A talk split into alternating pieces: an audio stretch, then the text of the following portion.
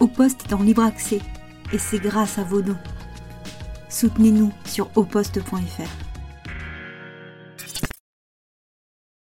Amis, amis de Benalla, amis du Père des Braves, bonjour, bonjour à tous. Amug enlisé de la boutique Enlisé, champion de France, Benalla, amis de la police, amis d'Oposte, amis du café, soyez les bienvenus. Aujourd'hui, nous allons parler des Bravem et on va en parler avec sérieux. Je peux vous le dire, avec des gens qui ont travaillé depuis des années, depuis 2019, sur les Bravem, qui ont fait tout ce qu'ils pouvaient euh, pour trouver des informations de partout, euh, y compris, vous verrez, sur les réseaux sociaux où les Bravem sont un peu bavards. C'est assez intéressant ce sont des gens qui sont pestiférés. Il y a notamment euh, Nathalie, Nathalie qui, euh, Nathalie Théo, qui est membre de la du bureau de la Ligue des droits de l'homme. Donc euh, je vous dis, je vous dis pas comme elle est suspecte celle-là.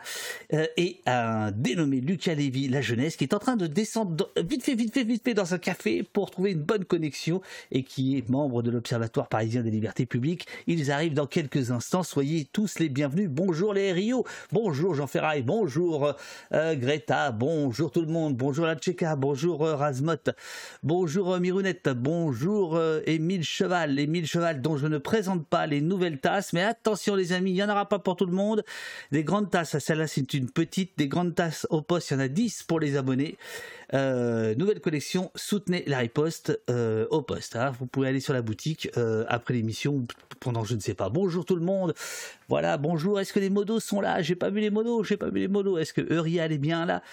Mirounette, bonjour Kaof, bonjour Roland, bonjour à tous, bonjour Dracula, bonjour à Champilouve, bonjour à Petite Revue du Web, bon... Ah ben voilà, voilà, elle est là Eurial, elle est là Eurial. Bonjour Uriel. Ah là là les amis.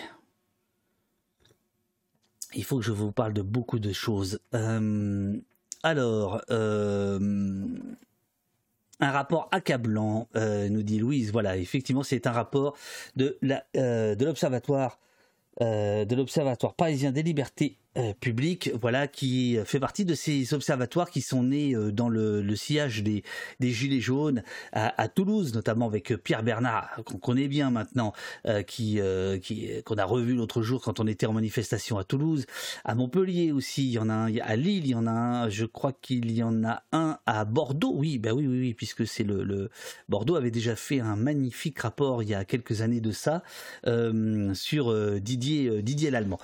Bonjour tout le monde, bonjour Cédus, bonjour euh, bonjour euh, bonjour euh, Emix. Euh, je peux vous dire que le rapport est absolument passionnant, il est accablant, il est extrêmement bien foutu et on va en parler en détail avec deux de ces rédacteurs, on va dire, qui, qui le portent en tout cas. Euh, on va vous donner le, lien euh, direct vers le, rapport. Alors attendez, je, je, vérifie que tout marche bien de mon côté. Ça a l'air, ça a l'air, ouais ouais, tout a l'air de bien marcher. Attendez, je mets un peu de musique ici, bien qu'on va l'enlever. On attend, on attend, euh, on attend Lucas pour pas laisser Nathalie seule parce que je sens qu'elle est un petit peu anxieuse. elle rigole là, elle rigole en régie. donc j'attends, voilà, j'attends. Oh là là, il y a déjà 500 personnes. Ah ouais, d'accord. Ah oui, les Bravem, ça vous intéresse. Les vidéos des dernières manifs ne vont pas dans le sens d'une quelconque remise en cause de cette fine équipe. Absolument pas, euh, Roland. Euh, absolument pas. Vous avez vu aussi ce qui est arrivé à Suleiman euh, il y a quelques jours. Suleiman, c'est celui qui avait fait l'objet des menaces de la Bravem dont, dont on avait pu lire, enfin pu entendre l'audio. Euh, et euh, Suleiman s'est fait arrêter l'autre jour. Euh, selon Mediapart, Suleiman, qui s'exprime dans Mediapart, accuse des policiers d'avoir l'avoir incité à brûler euh, des, poubelles euh, samedi. Euh, il aurait été approché par, par des gens qui lui auraient dit viens, suis-nous, on va les, on va les brûler des, des, poubelles. Il refuse et malgré tout, ces mêmes personnes reviendraient, seraient revenues quelques temps plus tard pour l'arrêter puisque c'était des policiers il va être en garde à vue. Ça va faire les gros titres, notamment de BFM, euh, les journalistes de préfecture, euh, pour nous vendre la version policière. Euh, et voilà. Et selon l'avocat Ariel Alimi, très défavorablement connu nos services, euh, il semblerait qu'il y aurait des vidéos qui euh, pourraient attester de la version de Suleiman. Si c'est vrai, c'est évidemment gravissime. Je ne dis pas que ce sont des policiers de la Brave qui ont fait ça, je ne sais pas, mais en tout cas, euh, il y a un rapport avec la Brave puisque au tout départ, il s'agit d'une arrestation avec des, des, des, des, insultes comme, comme, vous les, comme, comme vous les connaissez. Quoi. Voilà. alors, coucou Nathalie, pas d'inquiétude, nous sommes très gentilles te dit euh, Yenou. Euh, voilà. Euh, donc pour ceux qui pour ceux qui, déboulent, sachez que nous attendons Lucas Lucas Lévy la jeunesse. Quel nom, mais quel nom, Lucas Lévy la jeunesse, qui est allé dans un café pour se connecter parce que chez lui ça n'allait pas. Quoi. Je, ça n'allait pas. gloire à Limi, faut pas déconner non plus, faut pas exagérer. Bonjour euh, euh, si on a le temps, si on a le temps, après euh, l'entretien, ou sinon ce sera dans la semaine, nous réécouterons l'entretien d'Odile Morin. Vous vous souvenez peut-être, si vous avez suivi euh, le, le, live de l'autre jour en direct de, Toulouse, Odile Morin, c'est cette gilet jaune en fauteuil roulant qui a été condamnée à deux mois avec sursis pour utilisation d'armes par destination, en l'espèce son fauteuil roulant contre des policiers. Elle attend attend la décision en appel courant du mois de mai. Et Odile m'a écrit hier pour me dire qu'elle avait réouvert euh, sa cagnotte. Euh, éventuellement, euh, Uriel, tu peux mettre le lien vers la, vers la cagnotte d'Odile. Normalement, c'est dans, dans les notes. Mais je vous remettrai, je vous remettrai le, le, petit entretien qu'on avait eu au débeauté, on va dire, pendant la manifestation de l'autre jour avec avec avec Odile et voilà si vous voulez l'aider vous pouvez le faire euh, voilà, soutien à Odile, anti-activiste contre le validisme, gilet jaune, victime de violences policières, mais finalement accusée. Euh, elle est élue et euh, merci beaucoup Uriel. Voilà, vous pouvez, si vous le voulez, donner un peu de, un peu, un peu d'argent à Odile pour ses frais de justice. Elle nous a expliqué combien, bah, évidemment, tout ça coûtait cher. Alors, je ne sais pas où est Lucas. Je ne sais pas, Nathalie, si, si tu es en, en liaison avec, avec Lucas par SMS.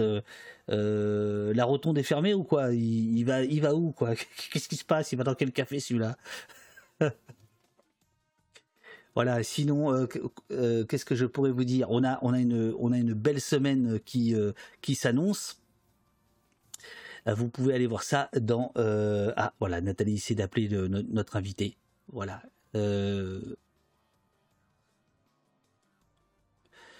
pour voir où est-ce qu'il est les convocations.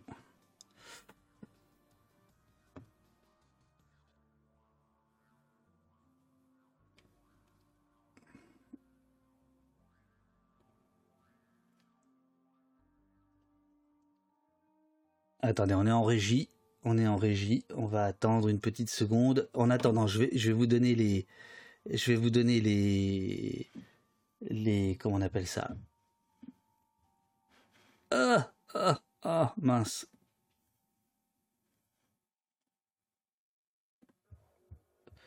Alors, qu'est-ce qui se passe, Nathalie? Là, je t'entends, Nathalie. Il n'arrive pas à se reconnecter Pourtant, oh, c'est très simple. Il y, a trois, il y a plus de 300 personnes qui sont connectées avec le même lien.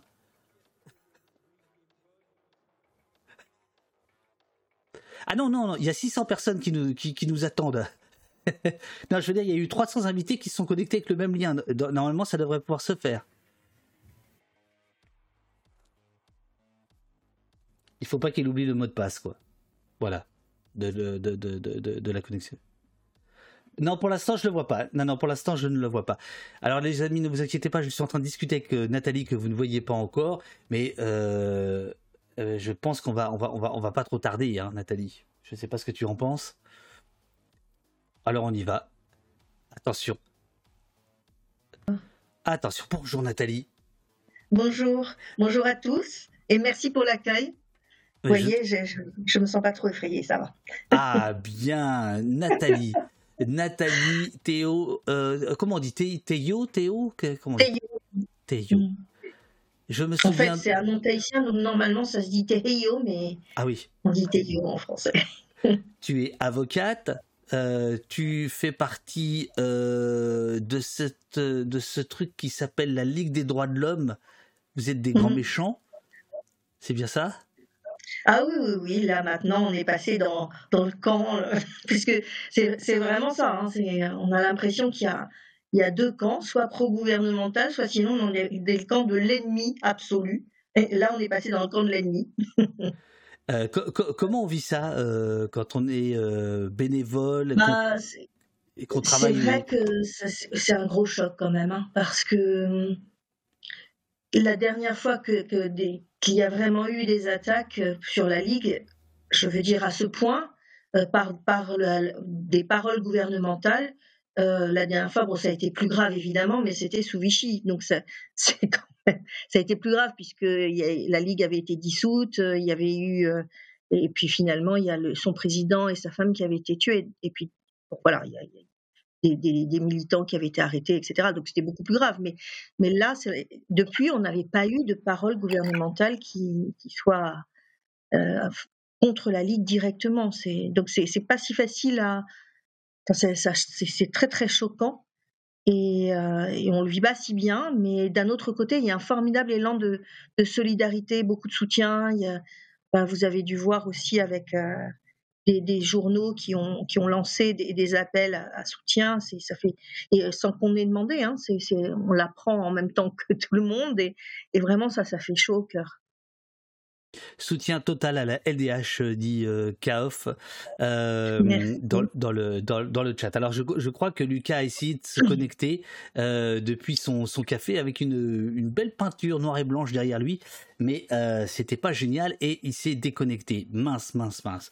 Dans votre rapport, qui est donc un rapport de 80 pages, vous démarrez en, en le, le, titre, c'est la Bravem à l'assaut des manifestations.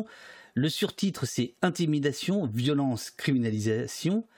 Et en fait, euh, il y a deux points, euh, enfin il y a beaucoup beaucoup de points qu'on va aborder euh, là aujourd'hui ce matin, mais il y a deux points qui m'ont notamment passionné. Vous dites dans à l'introduction la présence de la Bravem par la judiciarisation et les représentations des manifestations auxquelles elle contribue, c'est-à-dire la violence, mais aussi par le risque et la peur qu'elle fait peser sur les manifestantes, renverse la signification des manifestations, réduisant leur effectivité politique. Et un autre point, euh, on pourrait euh, se demander si l'institution policière ne serait pas susceptible parfois de tirer profit des discours qui la visent, c'est-à-dire que vous expliquez dans votre rapport, vous vous posez la question dans votre rapport, est-ce que est-ce que la Bravem n'est pas la réponse finalement à la conscientisation euh, des masses, on pourrait dire, euh, euh, de la question des violences policières et d'une certaine façon de, de, les assumer plus encore? sur le premier point, Nathalie, qu'est-ce que qu'est-ce que on pourrait dire en attendant que Lucas nous, nous, rejoigne sur cette idée que la, présence de la Bravem renverse la signification des manifestations? Oui, l'idée c'est c'est que la manifestation en soi et euh, une sorte de menace euh, vis-à-vis du gouvernement, mais une menace qui est, qui est pour, si on était psychanalyste, on dirait sublimée, c'est-à-dire non pas une menace d'émeute, mais ça, doit être un contre-pouvoir, la manifestation d'un contre-pouvoir. Donc en soi, c'est quelque chose qui, qui est euh, voilà, qui s'impose comme une force, et euh, notamment lorsqu'il y a des très grosses manifestations, comme il y a eu sur euh, contre la loi retraite, dont on sait par les sondages aussi que c'est pas seulement une question de nombre de manifestants, mais c'est aussi une question de refus global des trois quarts de la population. Donc euh, il y a, vraiment cette la, la une démonstration de force et c'est ça qui est mis à mal lorsque on a des, des, bah, unités qui sont là uniquement pour euh, intimider, pour essayer d'interpeller au milieu. Donc bon, ça participe et de la criminalisation, mais aussi de l'intimidation et au final de la dissuasion de manifester. C'est-à-dire le fait que des gens aient peur et du coup hésitent à venir grossir les troupes et, et à renforcer. Donc il y a cette participation-là à, une forme politique ah. démontrée par la NAS, parce que le fait que les, on a à Paris, on a vu beaucoup d'encerclements, et ce, qu'on, ce que les policiers appellent le flanc-gardage, c'est-à-dire que les policiers sont sur les côtés et dictent la marche devant et derrière.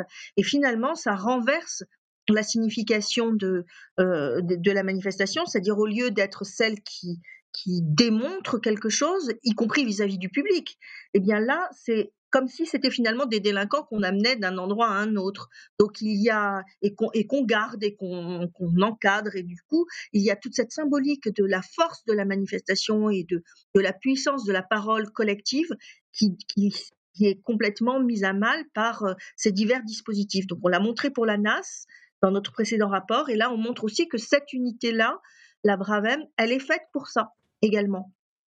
Alors, euh, quand tu dis nous, euh, tu parles au nom euh, du SAF, de la LDH ou ah de l'Observatoire parce que, oui, bah, il, faut nous expliquer tout. En tant qu'avocate, je suis aussi syndiquée et je suis au SAF. D'où le fait que le SAF fait partie de l'Observatoire. Tu es vraiment infréquentable. J'avais proposé au SAF d'intervenir. Oui, oui. Bah, quand je dis nous, bah, c'est parce qu'on a, je fais partie de l'Observatoire parisien et qu'on a travaillé ensemble sur ce rapport, donc, donc forcément. Oui, oui, bien sûr, bien sûr. Mais euh, le, donc le SAF, c'est le syndicat des avocats de France, classé à gauche. Euh, la Ligue des droits de l'homme, tout le monde la connaît, c'est les amis de, de, Darmanin. Et, il faut peut-être dire un petit peu, avant de, rentrer dans le détail, en, espérant que Lucas va, puisse nous rejoindre, il faut dire deux mots de, l'Observatoire des libertés publiques, de l'Observatoire parisien des, libertés publiques. Euh, qui êtes-vous? Que faites-vous? Combien êtes-vous? D'où ça sort cette affaire, etc. Mmh. Mais c'est euh, au départ, c'est, ça a été il y a, les observatoires, ce sont des pratiques militantes qui ont été créées localement. Il a été question là de, de Toulouse, mais c'est avant les Gilets jaunes, hein, parce que Toulouse s'est créé en 2016, c'est-à-dire ah au moment de la loi travail. Oui. Et, et, pareil pour Montpellier, pour Nantes, Bordeaux un peu, un tout petit peu après. Euh, mais Paris, ça a été beaucoup plus long.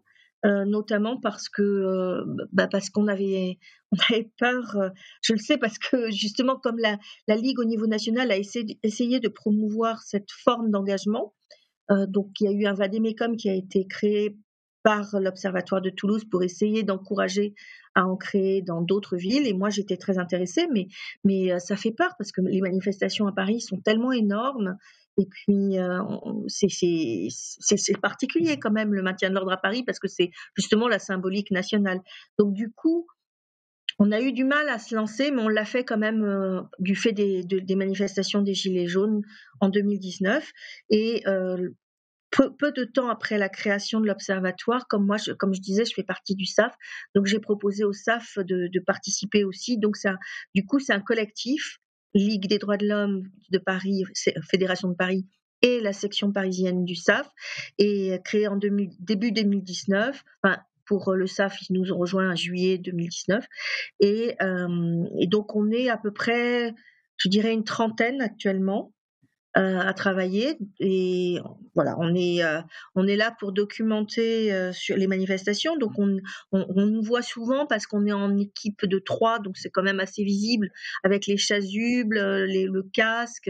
On est siglé on est identifié on met bien observation. Il y en a un qui filme un qui prend des notes et l'autre qui assure la sécurité et, et, donc, euh, voilà, on est, on est assez visible sur les manifestations, on documente, on fait des rapports, mais on, on peut aussi aider des, des, victimes, ça, ça arrive.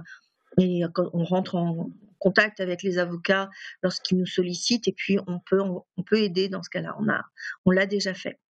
Donc, euh, c'est, J'espère que Lucas, je l'ai vu apparaître. Oui, moi aussi j'ai vu apparaître et puis il vient de disparaître alors que j'allais justement le lancer.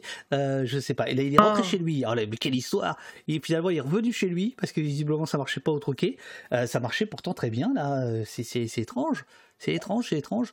Euh, pourvu qu'il puisse. Euh, ah, le, revoilà, le revoilà, le revoilà. Alors là, il a fait, il a fait une autre connexion. Oh, ah là, c'est pas mal. Eh, Lucas, bonjour. Lucas, bonjour. téléphone en fait. Comment? Bonjour, excusez-moi. Excusez-moi, j'essaie avec le téléphone du coup. J'ai été au café, ça marchait pas non plus. Est-ce que là c'est haché quoi, c'est vraiment haché, haché, haché, c'est pas génial, merde. Euh, et puis on a un petit écho, je pense qu'on a un petit écho, est-ce que tu peux mettre un casque? Ah là ça sera pas mal, ouais. Alors attends, voilà, voilà. Bonjour Lucas. Lucas. J'essaye encore. Ah là c'est mieux. Bonjour. Ah c'est super, ça y est Lucas. C'est mieux? Ça y est Lucas. Ah, Lucas qui s'appelle Lucas Lévy, la jeunesse, et là on le voit, la jeunesse.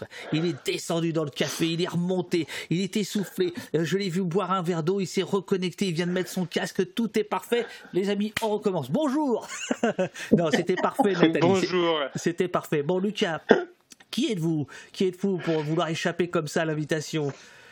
Parce que vous, je vous connais pas. Nathalie, euh, Nathalie, pour tout dire, on s'était croisés au tout tout début de l'observatoire, avant même qu'il naisse, euh, et que tu cherchais à recruter. Enfin, c'était compliqué ce que ce que tu viens d'expliquer là. Euh, et donc, donc donc le, dénommé Lucas, ah ben voilà, il se barre. le dénommé Lucas est arrivé, mais là il s'en va. Mais qu'est-ce que c'est que cette histoire? Alors non. bon, il faut qu'il arrête de toucher à son téléphone. Euh, en attendant Lucas, euh, on va évidemment aborder le, rapport, on va, on va parler que de ça. mais un, premier point qui me semble important, la, préfecture de police a refusé de répondre à vos questions qui étaient circonstanciées. Oui, on a, on a fait une demande, enfin via la Ligue des droits de l'homme, on a fait une demande de une dizaine de questions sur euh, aussi bien comment elle s'est créée, que quelle est la formation, comment, enfin il y a une dizaine de questions. Et euh, la, la, préfecture n'a pas répondu, donc dans ce cas-là, on saisit la commission d'accès aux documents administratifs, la CADA, et euh, la CADA a répondu en janvier 2023 euh, que euh, le 12 janvier, elle a répondu favorablement en disant qu'effectivement, ce sont bien des documents administratifs communicables et elle a donc ordonné à la préfecture de, nous de communiquer les documents. Et ce qu'elle n'a pas fait, donc on était en train de faire le contentieux pour, devant le tribunal administratif pour obtenir les documents, lorsque tout d'un coup, alors même qu'on on venait, le jour même où on a publié le rapport, ben, on a reçu les documents. Il y a un côté euh, magique euh, au fait peut-être que Lucas a donné une interview euh, dans l'Humanité en disant qu'il allait y avoir le rapport et que et il disait déjà qu'on n'avait ah pas reçu. Ah non, alors moi, je te... parce que ah, Lucas, d'abord bonjour. Ça va pas du tout, ça va pas du tout. Lucas, ça va pas du tout. Stop, stop. Qu'est-ce que tu fous? Ça marche pas du tout, je suis désolé. Non, on t'entend pas du tout, ça grésille de chez partout. Sur le, je me celle-là. Attends, attends. Ah mon pauvre. Euh, ça, grésille en fait. C'est Daft Punk, quoi, exactement. Merde, oh, c'est quoi ce bordel? Euh, Est-ce que est-ce que tu peux te reconnecter? Peut-être enlève le casque. Je sais, c'est le micro de ton téléphone? Allô? Ah, Ouais, mais là, ça va pas du tout. Là, là on t'entend pas. Le micro de ton téléphone doit être coupé. C'est un coup de la préfecture, ça. Vous avez les documents, mais vous n'avez plus la parole. oui, bonjour. aïe, aïe, aïe, merde. Euh, bon. Alors là, on a reçu des, documents, mais qui ne sont pas complets. Euh, c'est-à-dire qu'on ne sait pas, par exemple, comment ça s'est créé en 2019 mais euh, parce que c'est un dispositif et il n'y a pas ça. Il y a juste sur la constitution d'une euh, d'une euh, d'une Bravem, d'une unité pérenne. C'est sur ça que portent les documents. Et bon voilà, c'est pas complet. C'est sur la création d'un brevet Bravem. On a même les insignes là du brevet. Je suis en train de regarder en même temps, mais on n'a pas pas tout en fait. Il y a pas on a reçu des documents. Il, se trouve qu'il y, a déjà dans, la, dans, dans, le, dans le chat des questions sur la, sur la formation des, des Bravem. Euh, tu parles de brevet. Si j'ai bien lu votre rapport, euh, on, en fait, il n'y a pas vraiment de formation, mais euh, il y a un nombre d'heures et au bout de, de, 100 heures, je crois, on a droit à un premier brevet. Au, bout de 1000 heures, à un deuxième brevet, c'est ça? Alors là, bah, là, tout est dit dans, leur formation, mais moi, ce que je lis quand, je regarde les documents de la préfecture, c'est essentiellement en fait la, formation du pilote. Hein. Donc, euh, et c'est la même formation que pour euh, les autres. Euh, les, autres motocyclistes de la police nationale, c'est donc ils ont simplement une formation supplémentaire du fait qu'il faut se coordonner avec celui qui est à l'arrière notamment pour que celui qui est à l'arrière puisse descendre très rapidement de la moto, etc. Donc c'est une formation qui est technique, on va dire. Après, ils, disent qu'il y a, alors c'est le, il y a Mike 1, et Mike 2.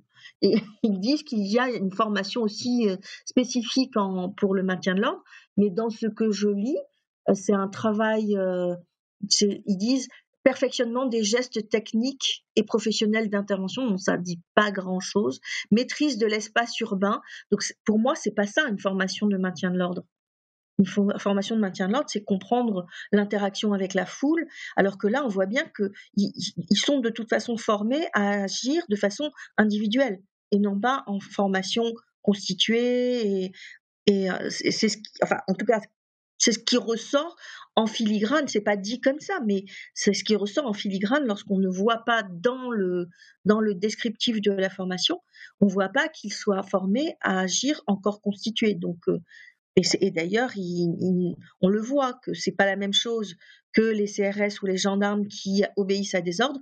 Eux sont beaucoup plus en autonomie tactique. Alors bien sûr, ils ont ils sont en contact, évidemment, le responsable est en contact avec la, salle de pilotage. Ils ne sont pas totalement euh, exclus de, du fait de la salle de commandement, bien évidemment, notamment pour leur dire allez à tel endroit, allez à tel endroit. Mais il n'empêche qu'ils sont dotés d'une autonomie, d'une d'une autonomie oui, euh, alors, tactique euh, Nathalie, je, te propose, oui, absolument. Ça, ça, on va en parler parce que c'est extrêmement intéressant. Il y, a, il y, a, plein de détails dans le rapport qui expliquent cette, cette autonomie, finalement, comment elle est, elle est gérée. Je reste juste deux secondes sur la formation. Dans le rapport, vous, vous citez Laurent Nunez qui assure que la Bravem est constituée, ouvrez les guillemets, de fonctionnaires de police qui sont formés pour faire du maintien de l'ordre. Et vous, vous, vous répondez, mais au-delà de ces simples déclarations, on peut regretter l'absence d'informations claires et sûres à propos de la formation et de l'entraînement des Bravem. Je, je, me permets de, de, souligner ça parce que on voit, un, que la préfecture ne vous donne pas les infos quand vous les lui demandez, sauf quand euh, vous publiez le rapport, histoire de dire, bah si, euh, on, on, on, on, collabore avec la LDH au moment où on veut la, la, lui sucrer ses subventions. Bon, très bien. Ah, c'est un peu cousu de fil blanc cette affaire. Euh, mais la question euh, finalement de, de, de, la de l'information sur cette police, elle est aussi centrale dans votre rapport parce qu'en fait, vous passez votre temps à aller chercher des informations là où on ne pensait pas les trouver, parce que là où on devrait les trouver, elles sont indisponibles, et notamment l'information. Oui, mais là, même dans ce qu'on a reçu comme document où il parle de la formation, puisqu'il dit même qu'il y a plusieurs niveaux de formation et euh, il parle de ce fameux brevet qui est obtenu au bout de non seulement de la formation, mais au bout de il faut il faut être formé d'abord, puis ensuite passer 1000 heures, puis etc. Enfin, il y a, un certain nombre d'heures qui donnent accès à un brevet et d'abord de bronze, puis ensuite d'argent. Enfin bon, en fonction du nombre d'heures passées sur les manifestations, mais on est, euh, on voit bien qu'il n'y a pas un vrai un vrai entraînement vis-à-vis de d'une foule. Donc c'est pas du maintien de l'ordre euh, stricto sensu. En fait, ils sont là pour interpeller. Ils sont ils ont été créés pour pour interpeller. Donc du coup, ils sont formés à ça, à, à des techniques d'interpellation et euh, c'est dommage que vraiment que Lucas soit pas là parce que c'est. Alors peut-être qu'on pourrait demander à Lucas, est-ce que tu pourrais lui dire de, de, se reconnecter mais sans caméra? Euh, au, moment où il, où, il, où il se connecte, il dit euh, join euh, sans caméra. Et on, on, le fera juste à la voix, toi en caméra, et ce sera, ce sera, ce sera plus simple. Parce qu'il faut, il faut qu'il soit là, bien sûr. Attends, je vais, je vais te, je vais te couper le son deux secondes. Comme ça, on vous entendra pas parler entre vous. Tac, tac, tac. Voilà. Donc là, elle est en train euh, elle, est, elle est en train de demander à Lucas euh, de se reconnecter juste sans caméra. Voilà, c'est ce qu'il va faire. Euh, et les choses. écoutez, c'est. parce que ce que je disais. C'est un peu la salle de commandement de la préfecture ici, c'est le bordel, hein, c'est n'importe quoi. Ordre contre ordre, c'est quoi ce bordel Bon, assez-moi ces invités là. ce que je disais sur l'interpellation, le fait d'être je vais laisser Lucas raconter ce que dit Didier Lallemand sur l'interpellation, mais, mais euh, ce qu'on peut, ce qu'on a pu constater, c'est très compliqué de dire que c'est qu'une interpellation soit au hasard ou euh, ou qu'elle soit donc arbitraire, parce que évidemment on peut pas garantir, on peut pas être. Ah ça y est, il y a Lucas. Ouais. Lucas, tu nous entends? Oui. Je vous entends bien et vous. en train de parler des interpellations. Je pense que c'est le mieux que tu parles toi de, de ce qu'a dit Didier Lallemand et j'ai rien dit là-dessus. D'accord. Alors je ne sais pas trop où vous en êtes. Hein. Excusez-moi pour tout ça. Euh, sur les interpellations, Lucas. Tu es le bienvenu. Euh, tu, es le bienvenu. Merci beaucoup. On a, on a, non, mais juste pour que tu saches, on a euh, présenté l'Observatoire des, des, libertés publiques, on a présenté dans les grandes lignes le, le rapport et on a expliqué que euh, vous n'aviez eu aucune information de la part de la préfecture de police, sauf le jour de la remise du, enfin, de la, oui, de la publication du rapport. Et là, on était en train de parler de la formation qui nous a amené à glisser sur les techniques d'interpellation. Voilà. D'accord, super. Bah, d'ailleurs, sur les documents de la préfecture de police, juste, enfin, je les ai regardés, j'ai commencé à les regarder hier, enfin, j'ai même tout regardé, et c'est très léger en fait, hein, ce qu'ils nous ont envoyé par rapport à ce qu'on avait demandé. Mais on aura, on, détaillera un peu plus ça quand on les aura mieux étudiés. Mais sur les interpellations, euh, oui, moi j'étais tombé sur un passage en feuilletant le livre de Didier Lallemand euh, que j'ai pas acheté, que j'ai feuilleté au Monoprix évidemment, mais euh, j'ai, il y a un passage que j'ai trouvé intéressant parce qu'il parle du fait que la Bravem a été créé pour faire des interpellations, c'est ce qu'il dit. Et il dit que les interpellations, elles, euh, elles répondent à un objectif de communication politique et il dit que c'est assez nouveau. Il dit aujourd'hui on corrèle en gros le, la réussite du maintien de l'ordre au euh, nombre d'interpellations et il finit par dire quelque chose du genre et ça va pas de soi parce que ça entraîne beaucoup de complications sur le terrain. Donc on a l'impression qu'à demi-mot, implicitement, il reconnaît lui-même que le fait de faire des interpellations, ça crée du désordre et que c'était compliqué. On a l'impression que lui-même en fait a simplement obéi mais qu'il trouvait pas que c'était une bonne idée de, de créer cette brigade pour faire des interpellations en tout cas, il reconnaît que ça pose des problèmes. Et nous, c'est ce qu'on voit quand on observe, c'est que euh, quand il y a une unité qui est là pour faire de l'interpellation, comme la Bravem, et qu'elle va aller chercher quelqu'un dans la foule, euh, au-delà du caractère probablement euh, arbitraire, ça, ça a été super documenté dans la presse, etc. Et nous, c'est l'impression qu'on a souvent aussi. ça crée énormément de désordre parce qu'ils sont obligés d'aller fendre la foule et ils se font détester. ça crée de là énormément de tension. Mon, cher Lucas. Sans compter que du coup, souvent, d'autres corps constitués comme les CRS sont du coup obligés d'aller les chercher pour les protéger. Donc ça, finalement, ils impactent aussi la foule pour, euh, pour pouvoir fendre la foule, aller chercher les bravèmes qui se sont mis eux-mêmes en danger. Donc euh, tout ça est, est parfaitement incohérent par rapport à, du maintien de l'ordre. Lucas, juste un tout petit point. Euh, tu fais partie de euh, l'observatoire, euh, mais tu, tu, tu, tu, fais quoi de sérieux dans ta vie, je veux dire? Tu es avocat, tu, es juriste, tu es policier, qu'est-ce que tu fais? Juste pour savoir on a affaire. Pas policier, non, je suis prof de philo ah, dans le lycée. Ah, Voilà, c'est pourquoi il y a. Ah, c'est génial, Lucas. Parce que c'est pourquoi, dans ce rapport, euh, il y a une tonalité que je trouve vraiment. Euh, ah, je savais pas. Je suis très content parce que maintenant j'ai tout compris. Il y a une tonalité philosophique. Et euh, en introduction, je, disais à Nathalie, par exemple, qu'il y a une phrase qui m'a passionné. J'aimerais bien qu'à la fin de l'émission, on ait réussi à, y répondre. À mon avis, elle est de toi. On pourrait se demander si l'institution policière ne serait pas susceptible parfois de tirer profit des discours qui la visent. Voilà. Et euh, avec avec la Bravem comme euh, comme étendard. Voilà. Donc euh, voilà, c'était une hypothèse. On pourra en parler si tu si vous voulez. Ouais, après tu disais. voilà. cette hypothèse m'intéresse m'intéresse évidemment grandement. Alors. Commençons peut-être par le, début. Brave M, ça a plusieurs significations, si j'ai bien compris. Le mot brave a été choisi, il, est, il est polysémique. Alors, tu veux répondre, Nathalie, ou c'est à moi? Non, vas-y, euh, vas-y. Euh, alors, le mot brave, les polysémiques, ouais, bon, l'acronyme veut dire Brigade de répression des actions violentes. Euh, M, c'est pour moto porté, motorisé, ça dépend un peu des fois. il y avait déjà une brave, des unités qui s'appelaient Brave qui avaient été créées, notamment une à Lyon, je crois, dans les années 90. Mais Didier Lallemand dit qu'il a choisi cet acronyme parce que c'était un acronyme signifiant. Il dit ça dans ses auditions au Parlement. Et dans la même phrase, il rappelle qu'il avait créé les ERIS, qui sont ces unités chargées de mater les mutineries en prison, euh, sur lesquelles il y a très peu de contrôle, puisque personne ne voit bien ce qui se passe, mais il se dit qu'elles sont très violentes. Et, euh, et il rappelle que Eris, c'est la déesse de la colère, et il dit la déesse de la colère me semblait assez appropriée à cette situation à l'époque. Bon, en écoutant ça, moi j'avais trouvé ça glaçant. Et ce qui est assez amusant, et ce qu'on note dans le rapport, c'est que c'est quelqu'un qui était très porté sur les symboles.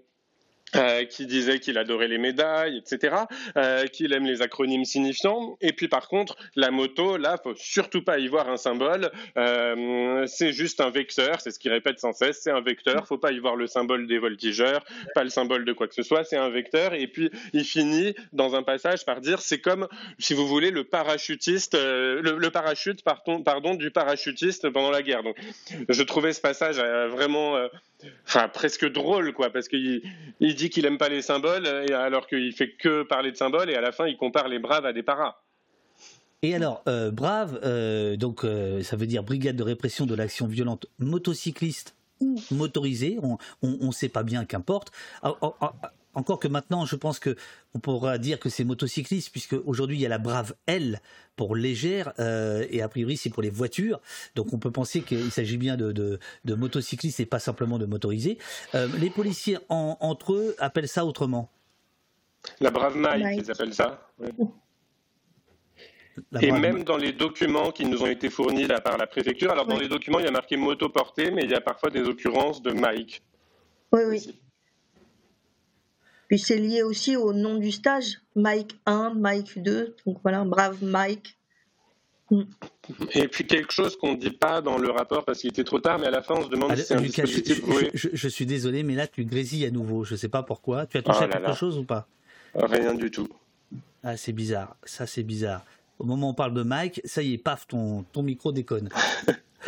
Euh, tu, tu, es, tu, es, euh, tu es en téléphone ou tu es par ton casque là? Je suis en téléphone là. Par mon casque, ouais, par mon casque. Euh, ça grésille à nouveau? Oui, est-ce que tu pourrais passer en téléphone normal en fait? Ouais, mais je pense que c'est la. Sans écho parce que si c'est un téléphone Bluetooth. Je pense que ce que vous voulez dire, Lucas, c'est que on a su juste au même moment qu'il y avait, parce qu'il y a eu un article dans le Parisien, qu'il y avait la, la brave L, pour, la, la, brave N, pardon, pour navigation fluviale. Absolument, voilà, c'est ça. C'est-à-dire que la Brave, en fait, c'est tout un, tout un tas de, de, de, services. Euh, c'est un sous-service de la DOPC, si j'ai bien compris, la Direction de l'ordre public et de la circulation, qui est le grand, euh, voilà, qui est le, grand service mm. euh, de, des manifestations. Et il y a, il y aurait donc un sous-service, appellerait les Braves, et, qui sont déclinés. C'est pas qu'un sous-service, ah, c'est surtout un dispositif c'est-à-dire un dispositif où ils sont beaucoup plus autonomes dans leur prise de décision. Donc ça peut être, par exemple, et on l'a vu dans complément d'enquête, par exemple, euh, il y a eu euh, un passage sur la Bravem et il montrait en réalité une, compagnie euh, d'intervention. Donc c'était pas les, c'était pas la Bravem au sens les motos, c'était une compagnie d'intervention pédestre. Et mais ils étaient en constitués en unité brave, c'est-à-dire le dispositif qui fait qu'ils sont beaucoup plus autonomes. Alors, attendez, parce que là, euh, y a, on a à nouveau un petit souci. Lucas, moi je ne t'entends plus. Je crois que le chat ne t'entend plus non plus. Euh, est-ce que tu pourrais te reconnecter par téléphone, mais vraiment normal? Voilà. Euh, tu, dis juste que tu veux pas mettre la caméra. Tu n'utilises pas ton casque parce que les casques Bluetooth, euh, en fait, ça, pose un vrai, un vrai problème. Je suis désolé, je suis désolé. Il faudrait qu'on arrive à stabiliser ça parce que euh, là, on va rentrer dans le dur. Voilà, là, il, il, il, il redémarre. Euh, il y, a aussi, il y a aussi euh, dans le choix de Brave, il y a, y, a, y a deux mots qui sont utilisés derrière ce, mot-là et on, l'apprend dans le, dans le rapport. Alors évidemment, il y a, y a le brave qui veut dire allô? Oui, allô ah, on t'entend, ça y est, c'est bon. Euh, alors, Lucas, ce que je disais, c'est si, si, tu peux l'utiliser, ton téléphone, sans, euh, sans casque, parce que la, connexion Bluetooth vers le casque, vers le, casque, vers le téléphone, euh, crée un petit souci, quoi. Voilà. D'accord. D'accord. Bon, depuis tout à l'heure, je laissais Nathalie parler aussi, mais ce que je dis, ce que j'allais dire, c'est que j'allais remarquer que dans le documentaire complément d'enquête sur Sainte-Soline, on entend aussi le gradé de la gendarmerie parler de Mike pour les pour les gendarmes qui arrivent en quad. Et donc je me demandais un peu si c'était une inspiration de la Bravem ou pas. Des... Ça m'a surpris. Que, apparemment, les gendarmes auraient refusé hein, le, dispositif Brave. Donc euh, je sais pas. Ouais, je sais pas ce que veut dire ce mot Mike pour eux en tout cas. Tout ça vient. Euh, Alors, euh, dans Brave, il faut entendre deux choses. Il y a le, brave de, bravoure, c'est-à-dire, vous avez regardé le dictionnaire, le courage au combat, ce qui montre quand même euh, déjà euh, un, certain penchant. Mais vous avez trouvé un document où il est question de braver les éléments violents.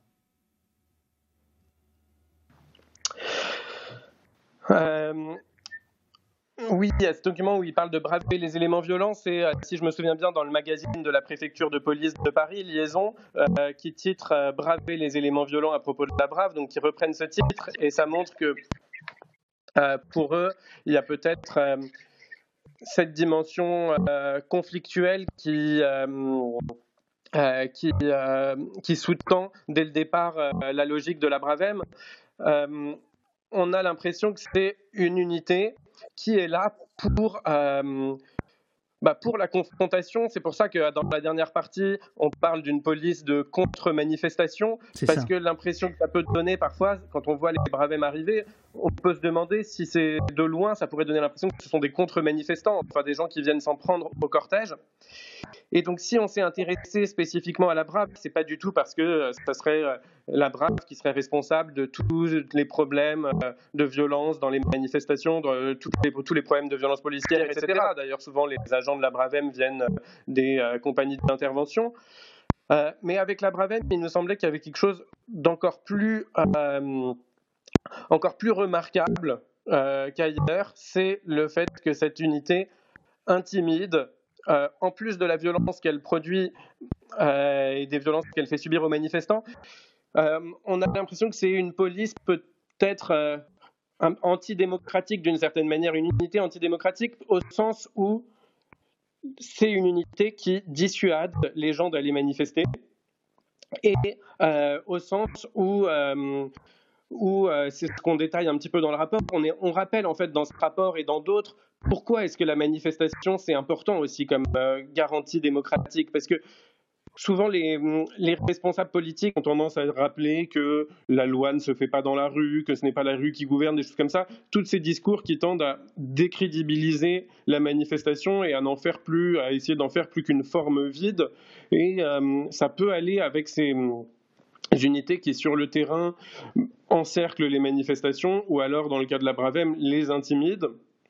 Et donc nous, on s'est intéressé à, à, aussi cette dimension politique euh, euh, des, techniques de maintien de l'ordre et plus particulièrement dans le cadre de la Bravem, sa dimension politique qui est de déstabiliser, mais aussi d'une certaine manière de dénaturer les manifestations, puisque ça donne une impression d'assujettissement euh, des manifestants. Quand on a de telles unités à côté, ça fait peur et les gens, au lieu de pouvoir prendre la rue pour faire valoir leurs intérêts ou leurs opinions, euh, se retrouvent euh, à sortir dans la rue dans la crainte parfois, voire à ne pas sortir du tout sûrement, puisque beaucoup de gens doivent avoir peur de manifester quand il y a des agents comme on voit là sur les photos qui sont dans la rue.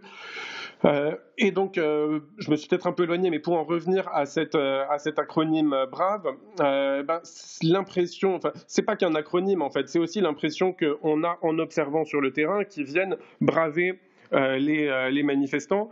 Euh, lors d'une des dernières observations que j'ai faites en mars, par exemple, la Brave est passée, les manifestants ont, est passé entre des, dans une rue entre des manifestants qui ont hué et les Bravem faisaient des V avec leurs doigts. Enfin, vous voyez, ils levaient les, les bras en faisant des V de la victoire en passant entre les manifestants qui huaient.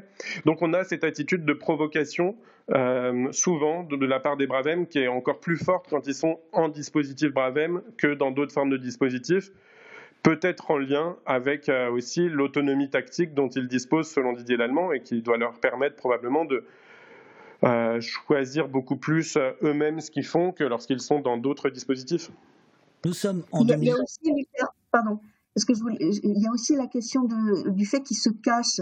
Tu, tu veux pas expliquer ça parce que ça participe aussi de la dissuasion le fait qu'il se cache euh, derrière, des, euh, derrière le mobilier urbain, par exemple, c'est ça? Voilà. Mm. Oui, souvent on a l'impression qu'il se positionne en embuscade. On a mis quelques photos dans le rapport euh, où on les voit, par exemple. je crois que c'est un peu, ouais, c'est plus loin. c'est dans la deuxième partie. On les voit se cacher. Il y en a un où on les voit se cacher derrière un kiosque, comme s'ils étaient en embuscade. Sauf que bon, ils sont cachés, mais ils sont pas cachés, tout le monde les voit. Hein. Donc en fait, on a l'impression plutôt qu'ils sont en train de montrer qu'ils peuvent se cacher et qu'ils peuvent tomber sur n'importe qui, n'importe quand, euh, en sortant d'un endroit où on les attendait pas. Euh, fondre, comme dit le documentaire euh, dans complément d'enquête, voilà, c'est là un peu plus haut. là, je ne sais pas si on peut zoomer sur cette image derrière le kiosque, mm. mais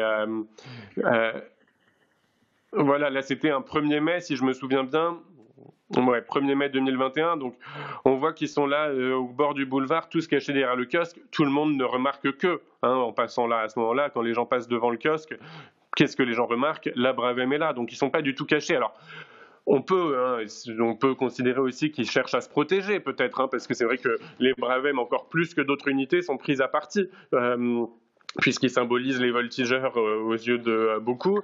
Donc peut-être qu'ils cherchent aussi à se protéger, mais quelle que soit leur intention, en fait, l'image que ça renvoie, c'est celle d'une unité qui est prête à fondre sur les gens quand ils s'y attendent pas, euh, qui est imprévisible. Et d'ailleurs, elle est véritablement imprévisible. Hein, c'est pas qu'une image. Nous sommes en, 2019. Euh, Didier Lallemand va créer euh, les, j'allais dire les DAR, mais justement non, les, les Bravem. Il faut euh, revenir peut-être sur l'historique. ensuite, on, va, on parlera de l'équipement, du fonctionnement des, des, Braves, de la formation, des questions hiérarchiques qui sont fondamentales dans votre, dans votre rapport. Et, et on finira sur la nature et tout ça. Tout ça pour vous dire que on va, on va, y aller dans le, dans le, dans le rapport. On n'est pas chez BFM, là, vous vous avez plus que 10 minutes, hein on peut y aller tranquillement. C'est ma connexion, tu risques de lâcher. Euh, euh, ouais, j'ai l'impression. J'ai fait plein de réglages pendant que tu parles. Bon, euh, parce qu'à un moment donné, il y avait des drôles de grognements, mais ça y est, c'est fini. Bon, super. 2019, création de, des, Braves M. Est-ce qu'on peut revenir rapidement sur l'historique, même s'il est connu? Parce qu'en réalité, c'est pas Didier Lallemand. Didier Lallemand reprend un truc qui est déjà en place. Tu veux y aller, Nathalie? Non, non, vas-y. Euh, alors. J'ai beaucoup parlé, moi, avant que tu n'arrives. D'accord.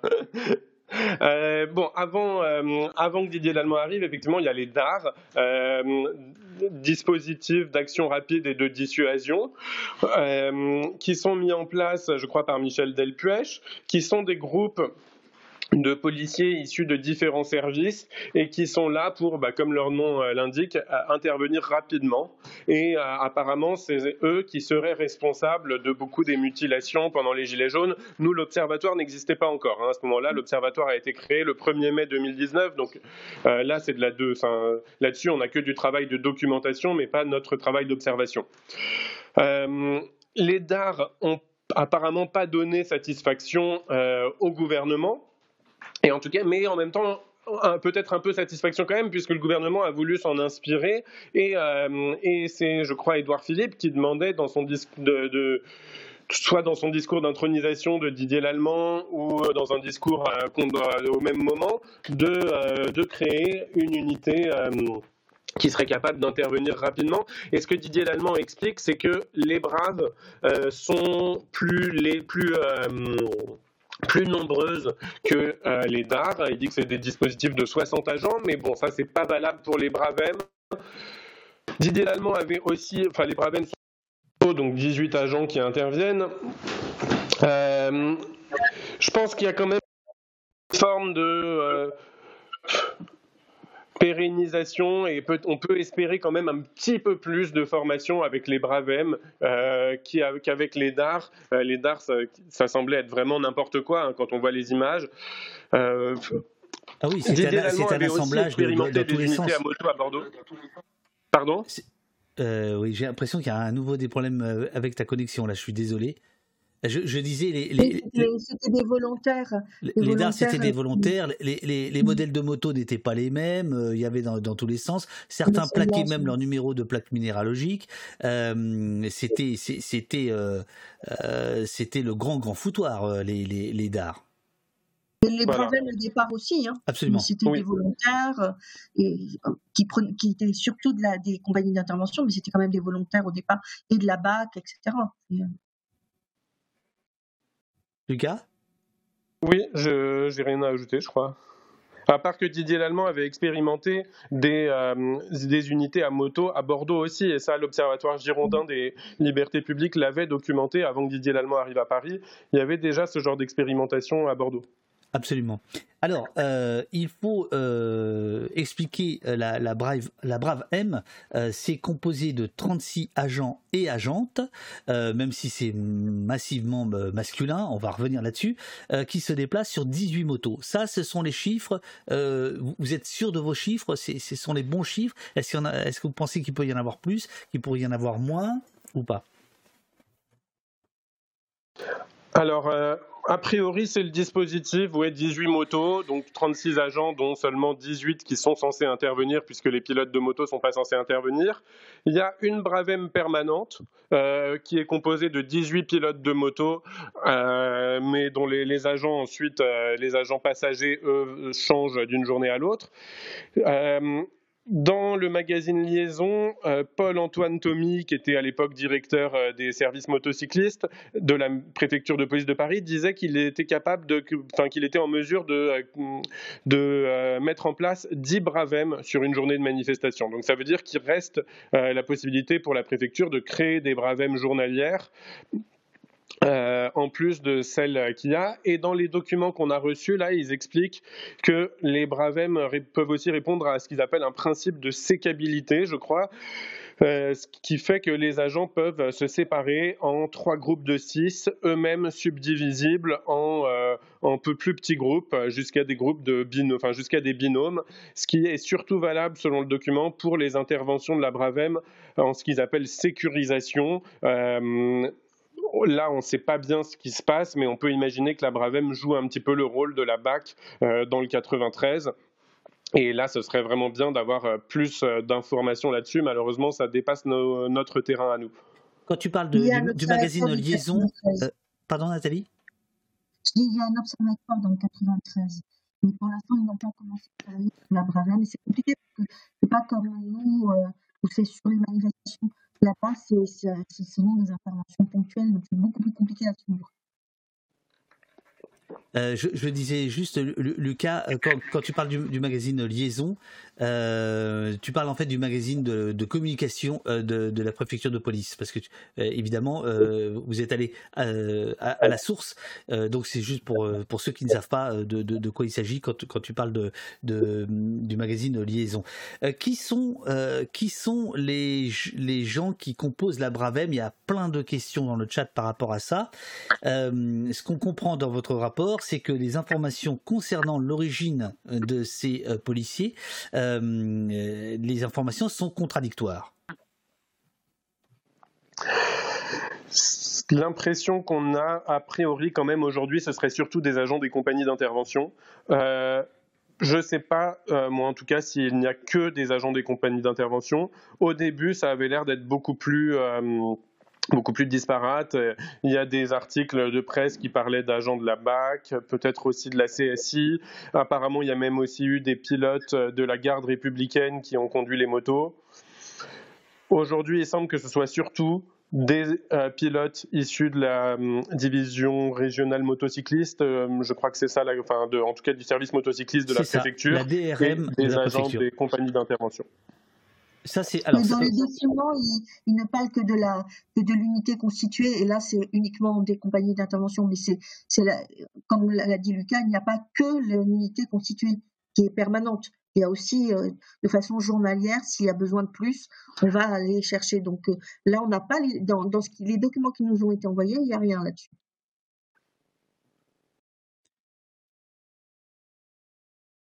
Allez-y. Euh, alors, pardon. Je fais des réglages en même temps, c'est l'enfer. c'est l'enfer. Euh, euh, compagnie euh, d'intervention. Non, oui, alors parce que quand vous employez des sigles, il faut, il faut un tout petit peu les, les, les, les, décrire, les, les, les, les, CDI par exemple. Elles dépendent de la préfecture de police. Elles sont, la compagnie d'intervention, c'est spécifique à Paris, ça dépend du préfet de police. Ce sont celles qu'on voit avec la bande bleue sur le casque. Mais quand elles sont dans, quand elles sont en brave M, eh ben elles portent euh, l'attirail, le, le, costume de la brave M. Alors ça, Mais, euh, ils viennent de.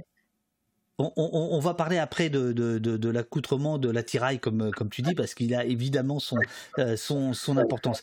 Euh, donc, euh, de ce que j'avais lu dans, votre rapport, au départ, il y avait quelques pilotes de la garde républicaine qui venaient de la garde républicaine, Lucas vient de le dire, mais aujourd'hui, on pense qu'ils viennent plutôt de la division régionale motocycliste de la préfecture de, police. Ça, c'est pour les pilotes. Et puis, il y a le, passager appelé accompagnateur. J'ai trouvé ça assez assez doux comme terme par la préfecture de police, l'accompagnateur du, pilote. Euh, d'où viennent-ils, eux, plus, euh, précisément?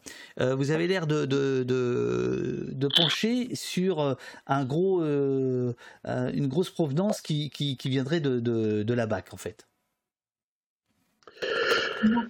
D'ailleurs, parfois, ils les appellent les opérateurs aussi. Hein. Dans les documents officiels, c'est les opérateurs. Euh, et je sais pas le terme. L'accompagnateur aussi. Mm. Ouais, il y a les deux. Oui, oui, il y a les deux, c'est aussi.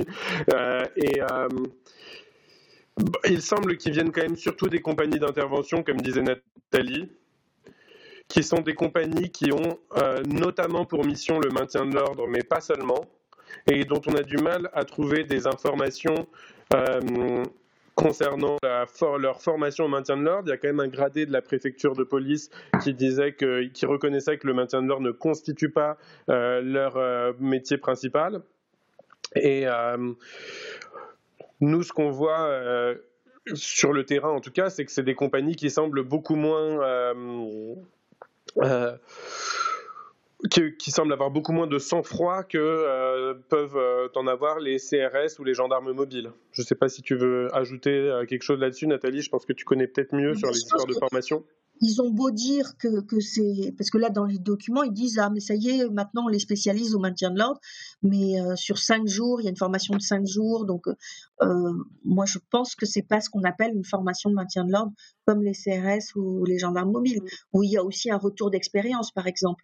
Et où il, où il y a euh, lorsque quelque chose se passe pas bien ou que euh, ils vont revenir pour essayer de rejouer ce qui s'est passé et essayer de, de, de, réfléchir à la façon dont ils pourraient. Alors, moi, je, je, me demande si ce discours euh, que j'ai pu tenir euh, est pas un peu, un peu daté excusez-moi euh, les amis, euh, à Sainte-Soline, ce sont des gendarmes, ce sont des corps constitués. Euh, Rémi Fraisse, ce sont... Pas, pas pareil, parce que on peut pas comparer Sainte-Soline avec ce qui se passe sur les manifestations à Paris.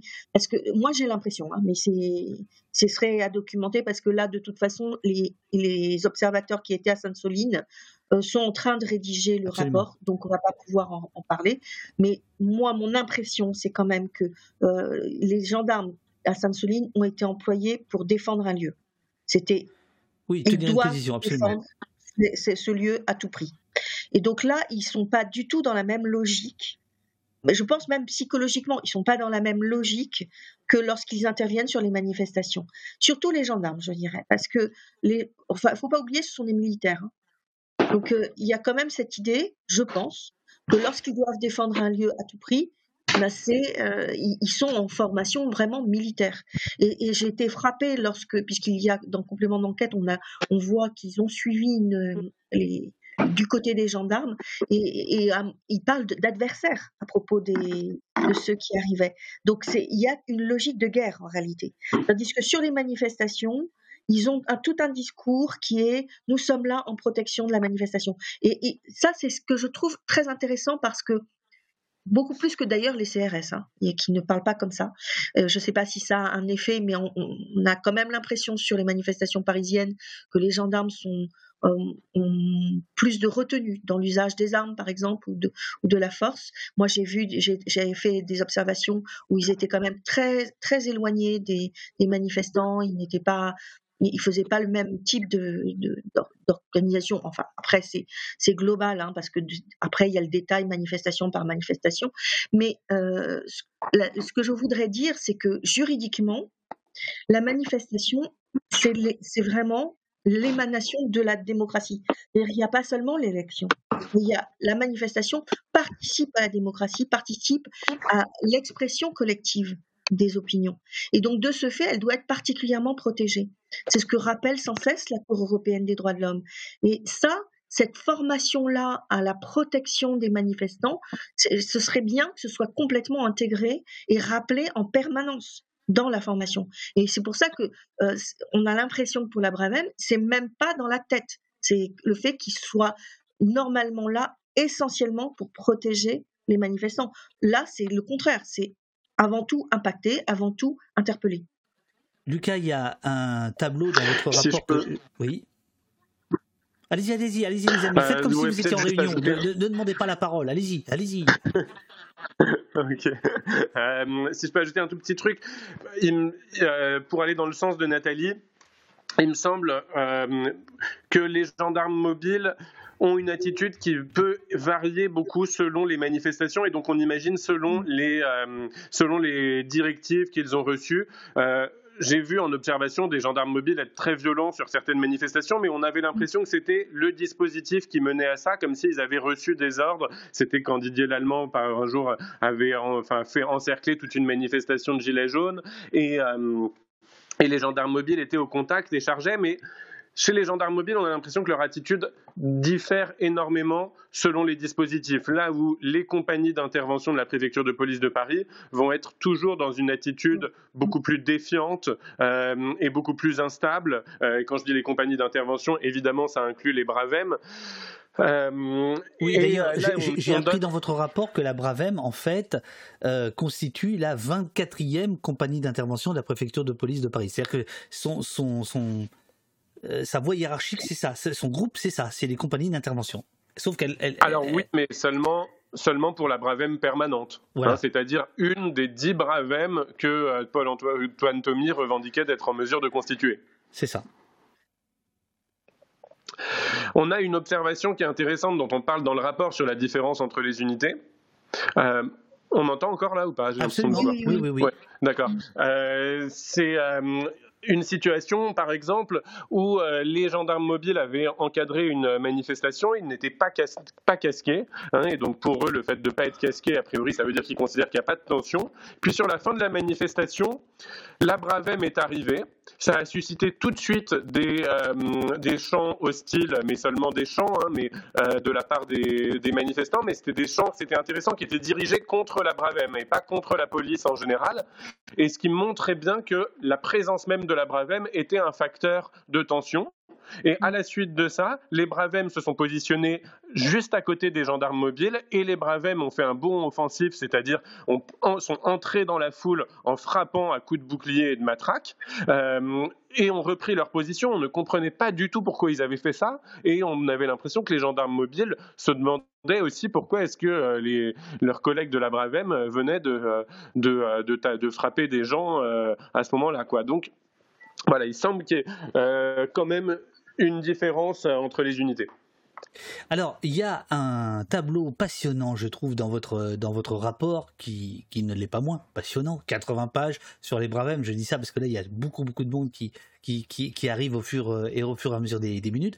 C'est ce tableau basé sur vos observations en tant qu'observatoire des, des, libertés publiques à Paris, euh, c'est le remplacement euh, progressif euh, de la BAC par la Bravem en manifestation de janvier 2020 à mars 2023. Le bleu, c'est la Bravem, le rouge, c'est la BAC, et peu à peu, on ne voit plus, vous ne voyez plus, vous ne constatez plus, vous ne relevez plus la présence des baqueux qui semble être totalement remplacée par la Bravem. que dit ce tableau? Tu veux y aller, Nathalie? Non, non, vas-y, vas-y. euh, alors, bon, je ne sais pas exactement ce qu'il euh, ce dit, euh, à part le fait peut-être que la Bravem serait une, peut-être une, je sais pas, une espèce de successeur de la BAC. la Bravem semble un petit peu être une, dans ses modes d'intervention, être une, une, forme de bague. D'ailleurs, ils sont à moitié en civil, hein, les Bravem. Euh, ils ont euh, le brassard police et une inscription police dans le dos qui est plus ou moins visible, euh, plus ou moins présente. Mais par rapport aux, unités qui ont un uniforme, les Bravem, ils portent un brassard orange parce que sinon, on ne voit pas bien que ce sont des policiers. Le magazine de la préfecture de police indique que les feux de signalisation des motos ont été volontairement dissimulés sous la carrosserie. On se demande pourquoi ils ont besoin d'être à moitié en civil comme ça Pourquoi est-ce que les motos euh, ne doivent surtout pas faire apparaître euh, la qualité, le fait que ce soit des motos de police? Donc, oui, on peut avoir l'impression que euh, la Bravem est une nouvelle forme de BAC. Je ne sais pas, d'ailleurs, dans les documents qu'on a reçus, ils parlent de la Bravem, ils disent que la Bravem est vouée à faire de, la lutte contre la criminalité. bon, en fait, d'ailleurs, la, la brigade anticriminalité, c'est pour ça que les cas dit ça. Pardon? Non, j'explique que la BAC, c'est Brigade Anticriminalité, et que du coup, euh, c'est pour ça que tu dis que oui. Euh, tu relèves. voilà.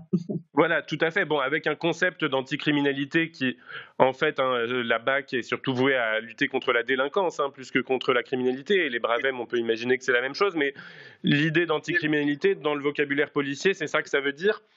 Euh, et sur ce tableau, bah, ce tableau, il est déjà plus à jour puisque après le 49-3, là, les BAC euh, ont recommencé à intervenir, surtout la nuit, dans, euh, lors euh, des manifestations spontanées. Et là, on peut se demander, est-ce que c'est de la stratégie? Est-ce que c'est parce qu'il manquait d'effectifs, donc ils ont rappelé les BAC On ne peut pas encore le savoir. En tout cas, une dernière chose aussi qui rapproche la Bravem de la BAC, c'est que ce sont des unités vouées à faire de l'interpellation. Alors ça c'est le point, c'est le point clé, euh, c'est euh, l'interpellation à tout va. Euh, alors il y a, beaucoup de choses par rapport à ça. Il y a d'une part la formation, mais Nathalie en a parlé au, tout début, mais il y a l'interpellation, c'est aussi selon vous l'idée du, management dans la police et l'idée de, faire du chiffre à, tout prix. Oui, ça participe de, de, la politique du chiffre, malheureusement, depuis les années Sarkozy. Hein new management. Et, et c'est vrai aussi pour l'ensemble de la police, quand on voit que euh, le, ministre de l'Intérieur avait demandé pour les amendes forfaitaires délictuelles qu'il y ait tant d'amendes, etc. Ben, c'est la politique du chiffre. Ça veut dire qu'il faut en faire et qu'à partir de là, en plus, si leurs primes sont, sont reliées au nombre d'interpellations, ben, on, peut, on peut concevoir qu'ils aient vraiment intérêt à faire, à faire du chiffre, à faire ce qu'ils appellent du crâne. Mais, euh, c'est un vrai souci puisque ça veut dire qu'ils sont plutôt poussés à faire des interpellations alors même qu'il n'y a pas forcément de constat d'infraction. Lucas? Tout à fait. J'ai rien à ajouter, je crois.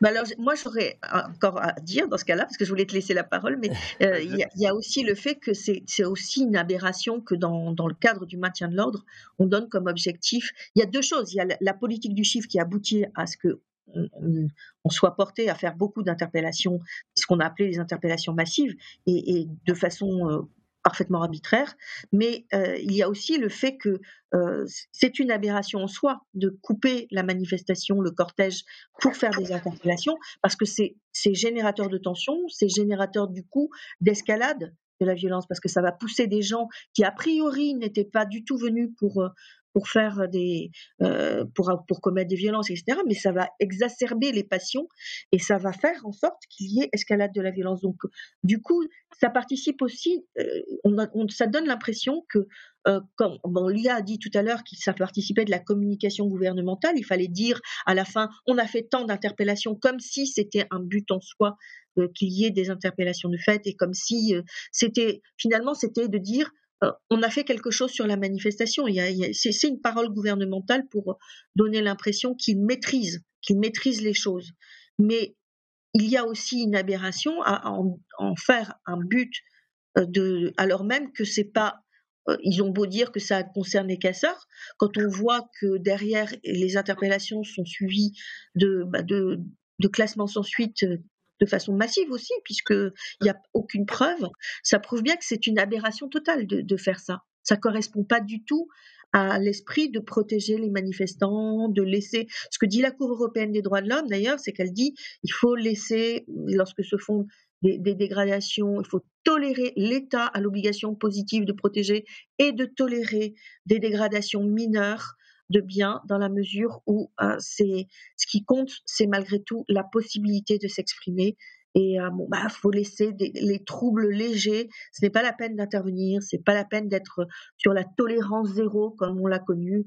Mais ça, c'est issu hein, de la politique de Nicolas Sarkozy, mais c'est de plus en plus exacerbé. Euh, Cheka vous demande est-ce que euh, euh, les primes des agents de la Brave seraient liées au nombre d'interpellations qu'ils feraient Là, moi, je n'ai pas d'éléments précis, mais dans la mesure où c'est le cas pour l'ensemble des policiers, ils ne communiquent pas là-dessus. Donc, je ne crois pas, Lucas, hein, qu'on ait trouvé quoi que ce soit là-dessus. Moi, j'ai rien là-dessus, non. Voilà.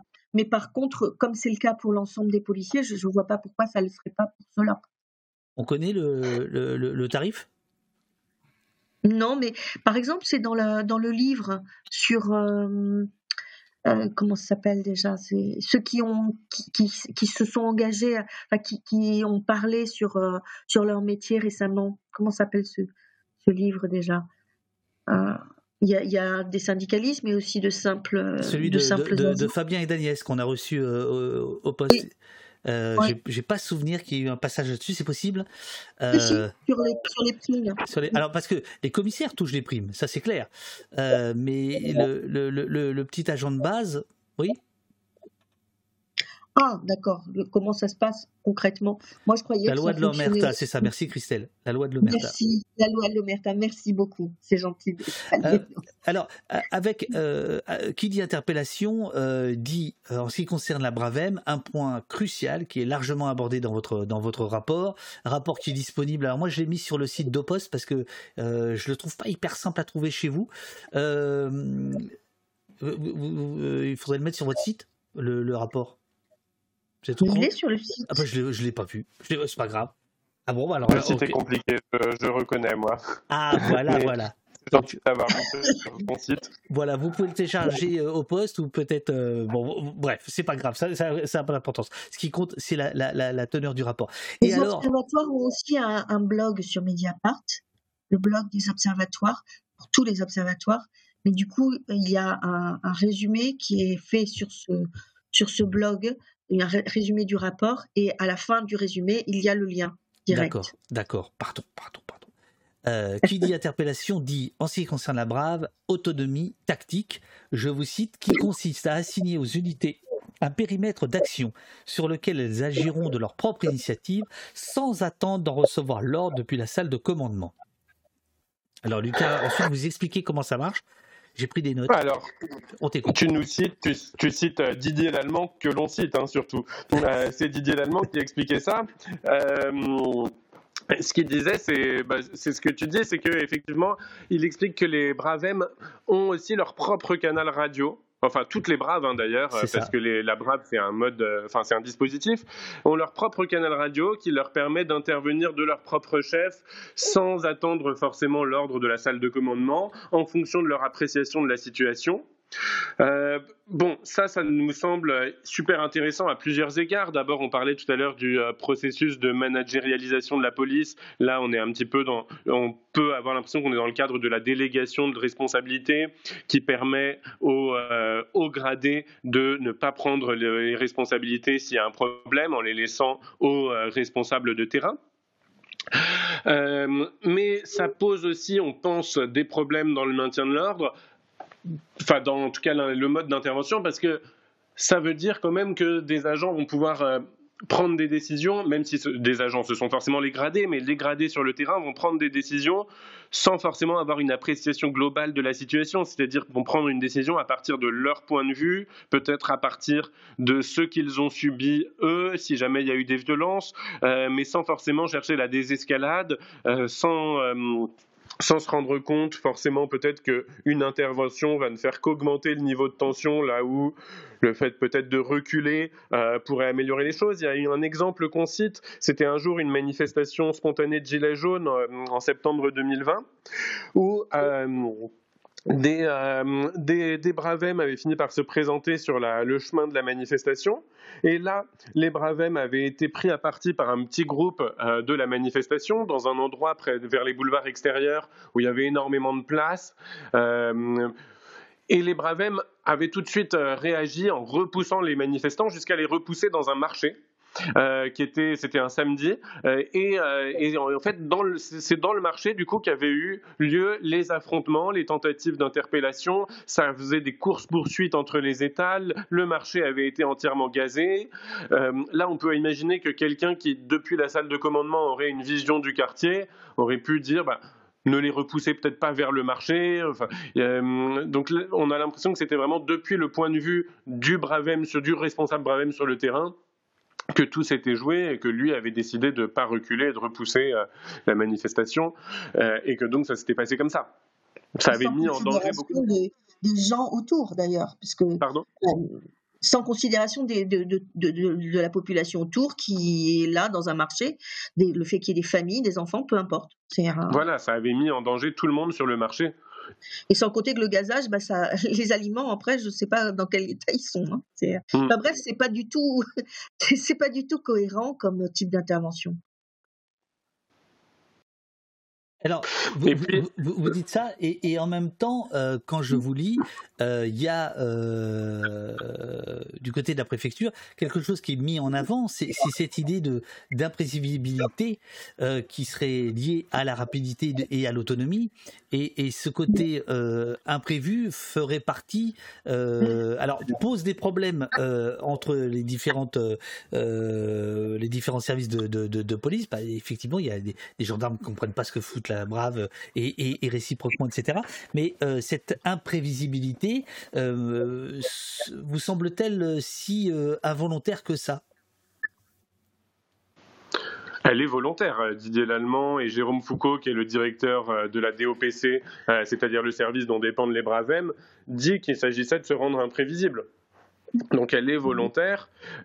c'est un choix stratégique qui peut se comprendre de leur part, mais qui participe à produire encore plus de crainte euh, chez les manifestants, puisqu'on a des unités violentes qui sont imprévisibles et qui risquent d'agir n'importe où, n'importe comment. Nous, on considère à l'Observatoire que euh, la, liberté, de manifester est quand même un droit enfin une liberté qui doit être défendue et qui doit primer parfois sur d'autres considérations. C'est-à-dire que euh, peut-être que l'imprévisibilité permet dans certains cas de faire cesser certaines infractions, mais si ça se fait au prix de la liberté de manifester, ça pose un problème. Bien sûr, bien sûr. Alors, euh, l'autre, l'autre, l'autre souci, c'est que c'est euh, l'encadrement, l'encadrement, euh, la hiérarchie, pour parler avec le langage euh, policier. Euh, votre rapport euh, pointe du doigt trois personnes, on va, on va y venir l'une après l'autre. Le titre du chapitre, Des individus violents aux commandes, l'étonnante sélection des gradés. alors il y a deux commissaires célèbres et un commandant célèbre, tristement célèbre, devrais-je ajouter, qui, ont, qui ont été ou qui sont à la tête de la Bravem, et c'est pas sans conséquence. je, vous laisse, je vous laisse parler du du, de, de Paul-Antoine Tommy pour commencer? Tu veux commencer, Nathalie? Non, non, vas-y, vas-y, je t'en prie. Alors Paul-Antoine Tommy, c'est un haut gradé de la préfecture de police qui s'est fait vraiment connaître par une vidéo, enfin deux vidéos qui avaient été tournées simultanément par Rémi Buisine et Clément Lano, où on le voyait, euh, on a fait des captures d'images, hein, on le voyait, euh, c'était au-dessus je crois, mais on le voyait frapper euh, quelqu'un à terre, et ça avait fait beaucoup de bruit à l'époque, et ça avait donné lieu à plusieurs articles de presse, notamment dans Street Press, dans Mediapart. Euh, euh, voilà, c'était là, c'était euh, en, dessous, c'était les captures ici, là où on le voit qui est en train de taper quelqu'un au sol. C'était une manifestation où j'étais observatrice et c'était une manifestation qui avait été très tranquille. Hein. C'était un rassemblement place de la République, vraiment très tranquille. Et simplement, comme c'était au moment du, confinement, ils ont, enfin du, confinement, pas du confinement, pardon, du comment on appelle C'était couvre-feu. Euh, du couvre-feu, voilà, c'est ça. C'était au moment du, où il y avait encore le couvre-feu, et donc à, à l'heure dite, ils ont ils ont envoyé des euh, des canons à eau pour disperser la foule, alors même que c'est normalement, enfin ça aussi, on a, on, a documenté le fait que c'était un, un, détournement de procédure dans la mesure où euh, la dispersion, les sommations, la dispersion dans le code, c'est uniquement lorsqu'il y a un attroupement, c'est-à-dire un trouble à l'ordre public, alors que là, ça a été utilisé parce que c'était la fin, l'heure de fin de déclaration de manif, et que par rapport à, au, couvre-feu, alors que ça, c'est du sanitaire, et que logiquement, bah, si on respecte pas le couvre-feu, c'est juste une amende, mais c'est pas le droit de la manifestation qui aurait dû s'appliquer. C'est-à-dire qu'on n'aurait pas dû pouvoir disperser. Mais on a, documenté le fait qu'il y a eu euh, des canons à eau, mais non pas parce qu'il y avait des violences, non pas parce qu'il y avait des troubles, encore une fois, uniquement parce que c'était l'heure. Et, c'est juste à ce moment-là, un moment où la foule se disperse et va dans, dans le métro, etc., qu'il y a ces violences. Je trouve que c'est pas anodin. Hein, on parle toujours, la, préfecture est tout le temps en train de parler de contexte et qu'on ne sait pas ce qui se passe avant, etc. Là, ça n'a rien à voir. C'est vraiment euh, le fait même de disperser qui a généré des tensions et, et lui, ce commissaire est, intervenu particulièrement violemment sur un, ou deux manifestants. Qui est donc cette, ce Paul-Antoine Tommy et alors ce Paul-Antoine Tomny qui intervenait comme ça, hein, avec acharnement sur la vidéo, euh, il était directeur euh, de la DRM dont on parlait tout à l'heure, c'est-à-dire la division régionale motocycliste, dont dépendent les Bravem. Euh, il y a une longue interview de lui dans le magazine Liaison de la préfecture de police de Paris, où il parle des Bravem, une interview qu'on avait voulu mettre en annexe du rapport, mais on n'a pas reçu de réponse de la part de Liaison cette interview était intéressante parce qu'il présente la Bravem comme euh, une, création dont il est très fier. Euh, euh, et, c'est un commissaire, du coup, qui a eu cet accès de violence-là, qui apparemment était aussi aux responsabilités lorsque des militants d'Extinction Rébellion pacifique avaient été gazés à bout portant sur le pont de Sully. Hein. L'Observatoire avait fait un rapport là-dessus, c'était au printemps, au début de l'été 2019. Euh, c'est un commissaire qui s'est aussi illustré plusieurs fois euh, en, en partant seul, euh, en s'extrayant des groupes des groupes euh, de forces de l'ordre et donc qui, qui, se fait parfois prendre à partie et ça produit du désordre dans les dispositifs. Il a aussi été filmé par Rémi Buisine un jour en train de demander aux agents qu'il avait sous son commandement de dégager ces connards. Hein, il, enfin, il demande ça à propos, il parle des manifestants, il dit dégagez-moi ces connards ou tu me dégages ces connards à propos des manifestants. Donc on voit euh, l'image euh, probablement qu'il a des manifestants et c'est aussi lui qui ayant été nommé ensuite euh, chef d'état-major adjoint, euh, de la préfecture de police de Paris était aux commandes, avec d'autres sûrement, lors euh, des événements du Stade de France en mai dernier. après ce qui s'est passé sur le pont de Sully, il a été médaillé. après cette action que fait. Donc, bon, voilà, c'est lui le premier exemple des trois gradés qu'on cite a priori, il serait plus forcément euh, à la tête des Bravem. Euh, euh, directement, enfin, c'est-à-dire il est plutôt à la tête de probablement de tous les dispositifs en tant que en tant que chef d'état-major adjoint, mais il a été pendant longtemps à la tête des Bravem. Ouais, ouais. Je vais peut-être préciser, parce que je ne sais pas si tout le monde le sait, Sully, c'était une action d'extinction rébellion qui était, c'était des, des, militants qui s'étaient assis, se tenant pour bloquer l'accès à la circulation du pont.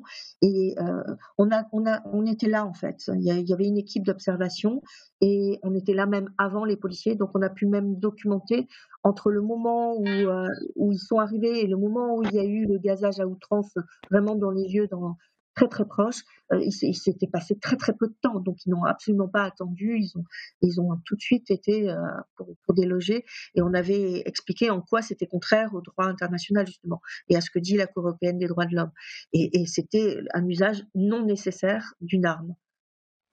Alors, Paul-Antoine Tommy, on l'a jamais vu intervenir directement en unité Bravem. Par contre, il est très souvent présent sur le terrain. Et, euh, le fait, euh, et, on se dit que ça, enfin, lui et les autres dont on va parler après, ça, on se dit que ça envoie forcément un très mauvais signal aux agents sur le terrain, le fait de savoir que le gradé euh, et même le très haut gradé dans son cas peut se montrer violent, être médaillé ensuite et continuer à être envoyé sur le terrain malgré le fait qu'il soit célèbre pour ses actes de violence. Alors le deuxième euh, gradé que vous pointez du doigt, vous ne donnez pas son nom de famille, juste l'initiale, c'est le commissaire P. Alors le commissaire P, effectivement, euh, c'est euh, un commissaire qui a fait l'objet d'une enquête du service vidéo du Monde parce que il avait frappé un journaliste, un photographe au visage. il lui avait cassé le nez d'un coup de matraque et le Monde avait montré par une vidéo qu'en fait il frappait tous les gens qui se trouvaient sur son passage dans une charge, des gens qui n'étaient pas menaçants, même une personne par terre, il lui met un coup en passant. Euh, là, faut aller voir, hein, les gens peuvent taper commissaire P, euh, on tombe tout de suite sur les articles et les vidéos du monde, c'est euh, euh, incroyable. Enfin, c'est on dirait on dirait presque un montage, un film d'action, je sais pas, c'est quelqu'un qui fonce et qui tape tout le monde avec des grands coups de matraque. À ce moment-là, il était en dispositif Bravem, ce commissaire P. Il commandait une Bravem. Le Monde a donc fait cet article. Entre-temps, il avait été lui aussi médaillé. Hein. entre euh, cette, euh, enfin, ce moment où il a été très violent et euh, l'enquête du Monde, il a reçu une médaille. Mais là, on peut imaginer que la préfecture savait déjà très bien que c'était lui qui était aux commandes qui avait fait et qui avait commis cela. Et puis, Ensuite, il a continué à être envoyé sur le terrain très régulièrement. Il est encore très régulièrement sur le terrain. Alors, en général, nous, on le voit commander des compagnies d'intervention. Euh, on, l'a peu vu ou pas vu commander à nouveau des Bravem, mais en même temps, quand les agents sont en Bravem, c'est beaucoup plus difficile de les reconnaître. Donc, peut-être aussi simplement que dans ce cas-là, on ne le voit pas quand il est en Bravem, puisqu'avec les visières noires, etc., on voit beaucoup moins les agents. Euh, il, continue, il a continué à se montrer euh, violent. Hein. On a on l'a vu à nouveau être violent. Il y a aussi euh, des euh, vidéos sur, enfin, des vidéos sur Internet. Euh, de charges violentes, etc. Et souvent, c'est soit lui, soit lui, il apparaît un moment et c'est ces hommes, enfin, je dis ces hommes, c'est souvent des hommes qui, sont, qui sont violents. Bon, là, il y a vraiment quelque chose d'incroyable, quoi, et de d'incroyable et de scandaleux dans le fait que un agent comme ça soit médaillé et soit encore envoyé sur le terrain et continue à se montrer violent au regard des actes qu'il a commis. Euh, la vidéo du Monde, enfin, quand on a découvert qu'il était encore sur le terrain et qu'il continuait à commander, on n'en revenait pas en fait. Hein, et la préfecture a jamais communiqué sur la moindre sanction, euh, en tout cas pas à ma connaissance, euh, qui lui aurait été imposée. Là, faut, faut aller voir en fait la vidéo du Monde pour se rendre compte de, du Alors, je vais peut-être expliquer aussi. on donne le nom du commissaire Tommy parce que parce que les faits ont été documentés avec son nom. Tandis que on ne donne pas le nom du commissaire P parce que les faits ont été documentés avec juste cette initiale-là, qui, est d'ailleurs euh, arbitraire. Hein. Et euh, par contre, on avait donné nos vidéos pour, euh, pour cette enquête du monde d'Arthur Carpentier. Et, on le voit qui, se, qui même se déporte spécialement pour aller viser des journalistes. Il, il, est en train de courir pour faire une charge en avant de, l'ensemble des braves. Et il se déporte légèrement sur la droite parce que c'est là où il y a les, journalistes qui sont évidemment siglés presse, etc. Et donc, on imagine aussi l'image que ça donne aux agents de savoir que le gradé euh, peut se montrer capable de telles actions et être médaillé ensuite, ne pas être sanctionné. Ça veut dire que, enfin, quel est le modèle qui est donné aux agents? Il y, a, un petit détail, euh, mais qui a son importance.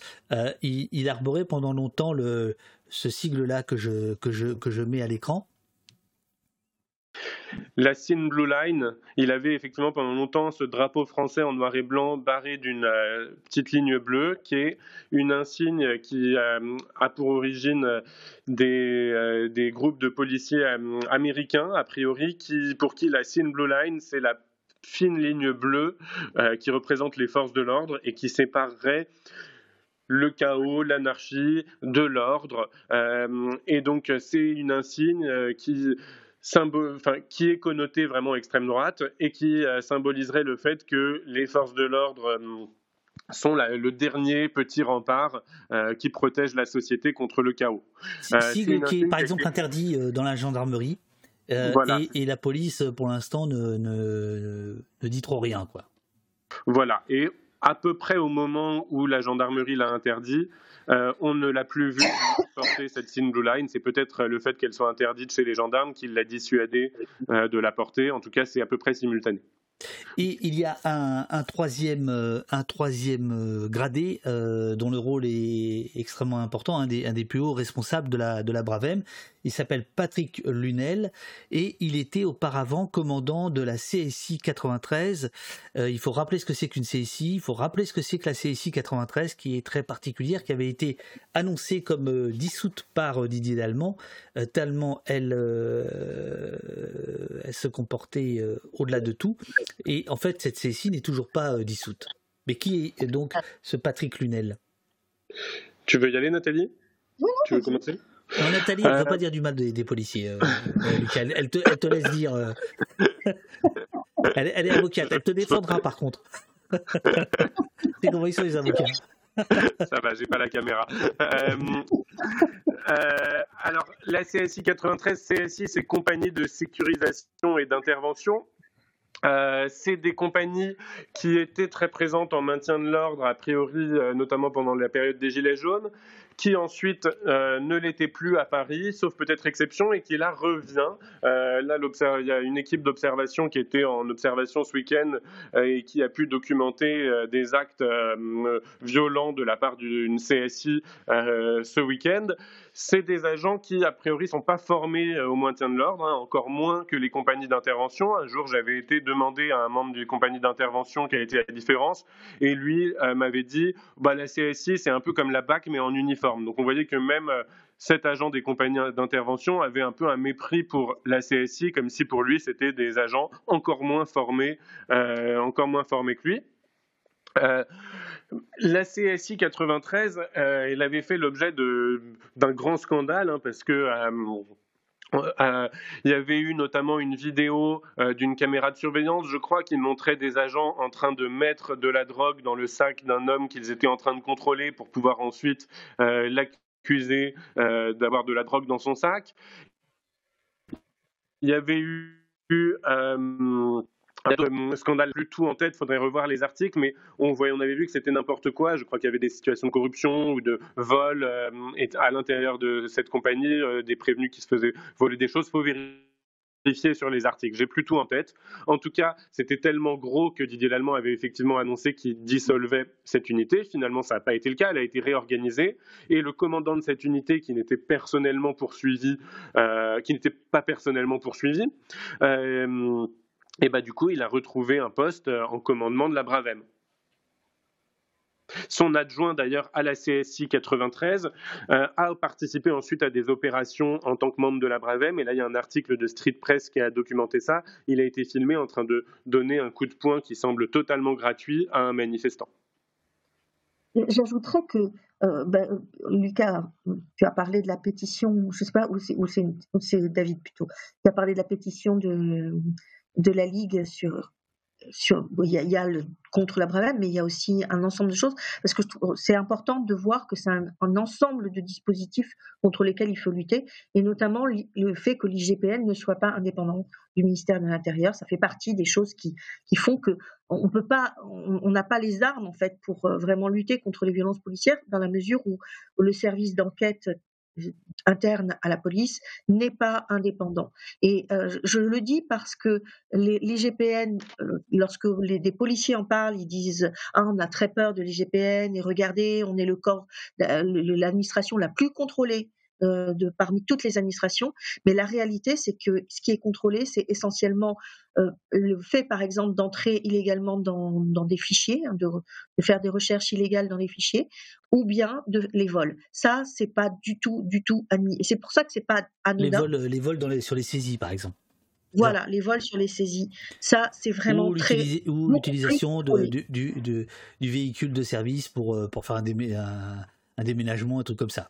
Ça, c'est voilà. ça, ça, ça et ça, pas. c'est contrôlé et ça passe pas. Et c'est pas anodin que mmh. sur la CSI 93, ce soit ce type de fait qui était euh, censuré, qui est ah bah, en réalité, euh, bah, elle était censée être dissoute, elle l'a pas été, donc ça n'a pas non plus été si, si, méchant que ça. Mais mais euh, mais c'est quand même ça. Là, il y a eu un moment, un coup d'arrêt qui a été au moins de façon publique exprimé par, euh, par le préfet de police, alors que sinon, il soutient tout le temps. Regardez ce qui se passe actuellement avec Laurent Nunez, chaque fois qu'on lui montre des images où ça a vraiment l'air de violence gratuite, ne, serait-ce que le coup de poing, ou etc., et il répond à chaque fois, ah, mais on ne sait pas quel est le contexte, à chaque fois. Donc les violences, c'est, c'est pas du tout traité de la même façon par l'institution policière ou par l'IGPN que ce type de, les vols sur les saisies, etc., qui là, effectivement, sont beaucoup plus sanctionnés. Lucas, vous abordez dans la partie 2 de votre rapport la symbolique de la Bravem. tu, tu racontais, ou peut-être c'était Nathalie, je ne sais plus, que les, les, feux de signalisation des motos de la Bravem ont été volontairement dissimulés pour que rien n'indique qu'il s'agit de motos de police. C'est ce que l'on voit en haut, c'est-à-dire que ce sont des, des à la limite, c'est quasiment des motos qu'on pourrait acheter dans le commerce. Elles elles, elles ne sont, elles ne sont pas, il n'y a rien qui les distingue d'une moto commerciale en fait.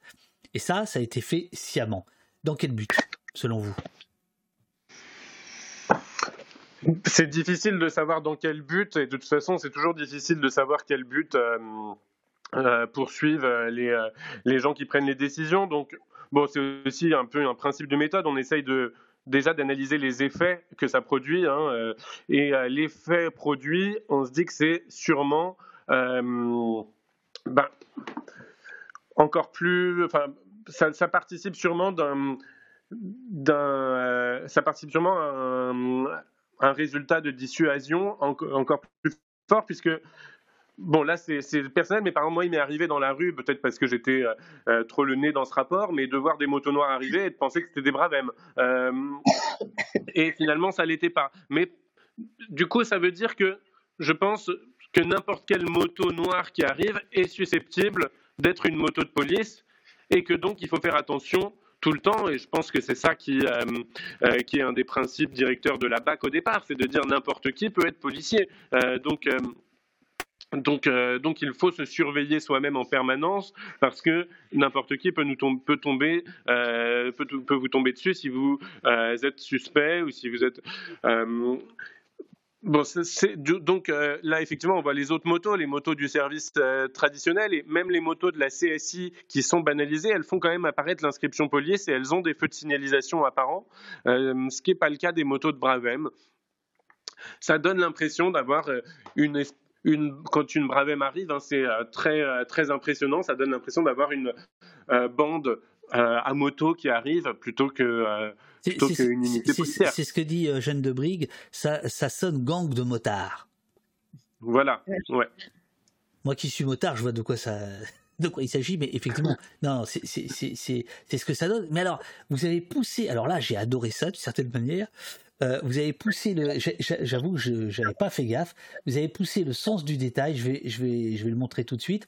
À euh, regarder jusque l'équipement euh, des, des, motards. Effectivement, c'est une marque euh, connue des motards, s'appelle la marque Bering, euh, dont le logo est celui que, celui que l'on voit. Et vous posez la question est-ce que, est-ce que ces blousons de moto, dont le logo floqué au niveau des épaules, qui est un, prédateur stylisé, la gueule ouverte menaçante, on, on peut s'interroger si, si ça a été choisi complètement par hasard?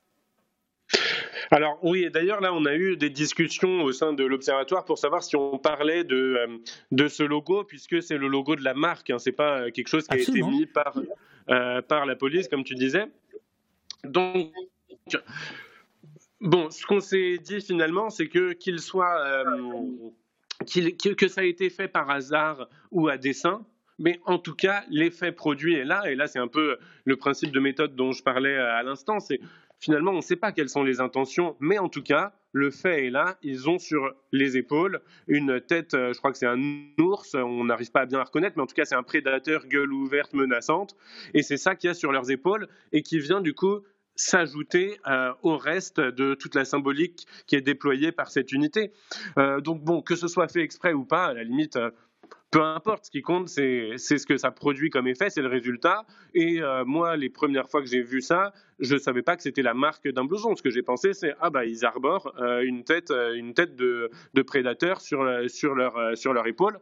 Et, et c'est en totale cohérence avec le reste de de l'imagerie qu'ils déploient, avec le, leur écusson qui est un frelon qui montre les points, avec l'attitude menaçante qu'ils adoptent en permanence, que ce soit par leur positionnement en manifestation, que ce soit par leur équipement, leur cagoule, le fait qu'on voit souvent aucun centimètre de leur, de leur peau, euh, ce qui est complètement déshumanisant. Et puis, Bon, ça peut-être que euh, c'est plutôt un peu plus tard que tu voulais en parler, mais aussi la manière dont ils se mettent en scène sur les réseaux sociaux avec le répertoire. attends, attends, attends, oh là là, attends, attends, attends, oh là là, oh là là, monsieur, mais ça vient juste de commencer. Euh, pardon, euh, euh, peu, peu, à peu. Je finis alors sur le fauve, mais on a l'impression qu'ils se mettent en scène dans un rôle de chasseur souvent. Et là, on a le logo qui est en cohérence avec ça. Absolument. mais le fait qu'on voit pas leur visage, c'est pas seulement le, que, que ce soit que, évidemment, ça ne permet pas de les individualiser, d'autant plus que très souvent, ils ne portent pas leur matricule, le RIO, mais en plus, il y a, ça renforce la, peur, le fait qu'on ne voit pas justement les, visages. Alors, il, y a, un effet. Vous, vous, vous, distillez euh, justement dans votre rapport euh, tout un tas de, de, de photos de, ou, de copies d'écran de, de, capture euh, vidéo euh, que euh, vous avez pris vous. Quand je dis vous, c'est l'observatoire parisien qui, qui, sont effectivement absolument démentes. C'est-à-dire que à la fois ces policiers portent constamment leur casque. Euh, vous précisez bien que c'est pas forcément le cas euh, des CRS ou des gendarmes qui peuvent passer du, du, comment on appelle ça, du calot, euh, de la tête nue au calot, du calot au casque, etc. Il y, a, il y a une graduation. Eux, ils sont tout de suite en position casquée. Et en plus de ça, vous avez, là vous le documentez, il y a les cagoules, il y a les visières, comment dirais-je, par soleil, donc noires, ce qui veut dire que c'est l'anonymat le plus complet, c'est Dark Vador, quoi, en fait. Ça, vous n'écrivez pas, Dark Vador, c'est moi. Non, vous, c'est la Ligue des droits de l'homme, faites bien. On y a pensé, mais quand même. Voilà, voilà, voilà. Bah, quand on voit ces trucs, là, attendez, c'est dément. Attendez, je vais, je vais faire peur aux enfants, là. Oh, c'est dément. Bah, là, oui, celle de gauche, c'est un, membre des Bravem qui nous contrôlait. Donc voilà, il contrôle l'identité des gens sans, euh, Enfin, sans laisser voir ses yeux, sans laisser rien voir. Comme disait Nathalie, c'est super intimidant. Et en plus, euh, bon, faut rappeler aussi que selon le schéma national du maintien de l'ordre, euh, c'est interdit la cagoule. ça c'est marqué clairement, le port de la cagoule est proscrit en maintien de l'ordre. Les Bravem, comme d'autres unités, hein, mais chez les Bravem, ça nous a semblé encore plus fréquent, euh, portent la, la, cagoule quasiment systématiquement. Avec alors.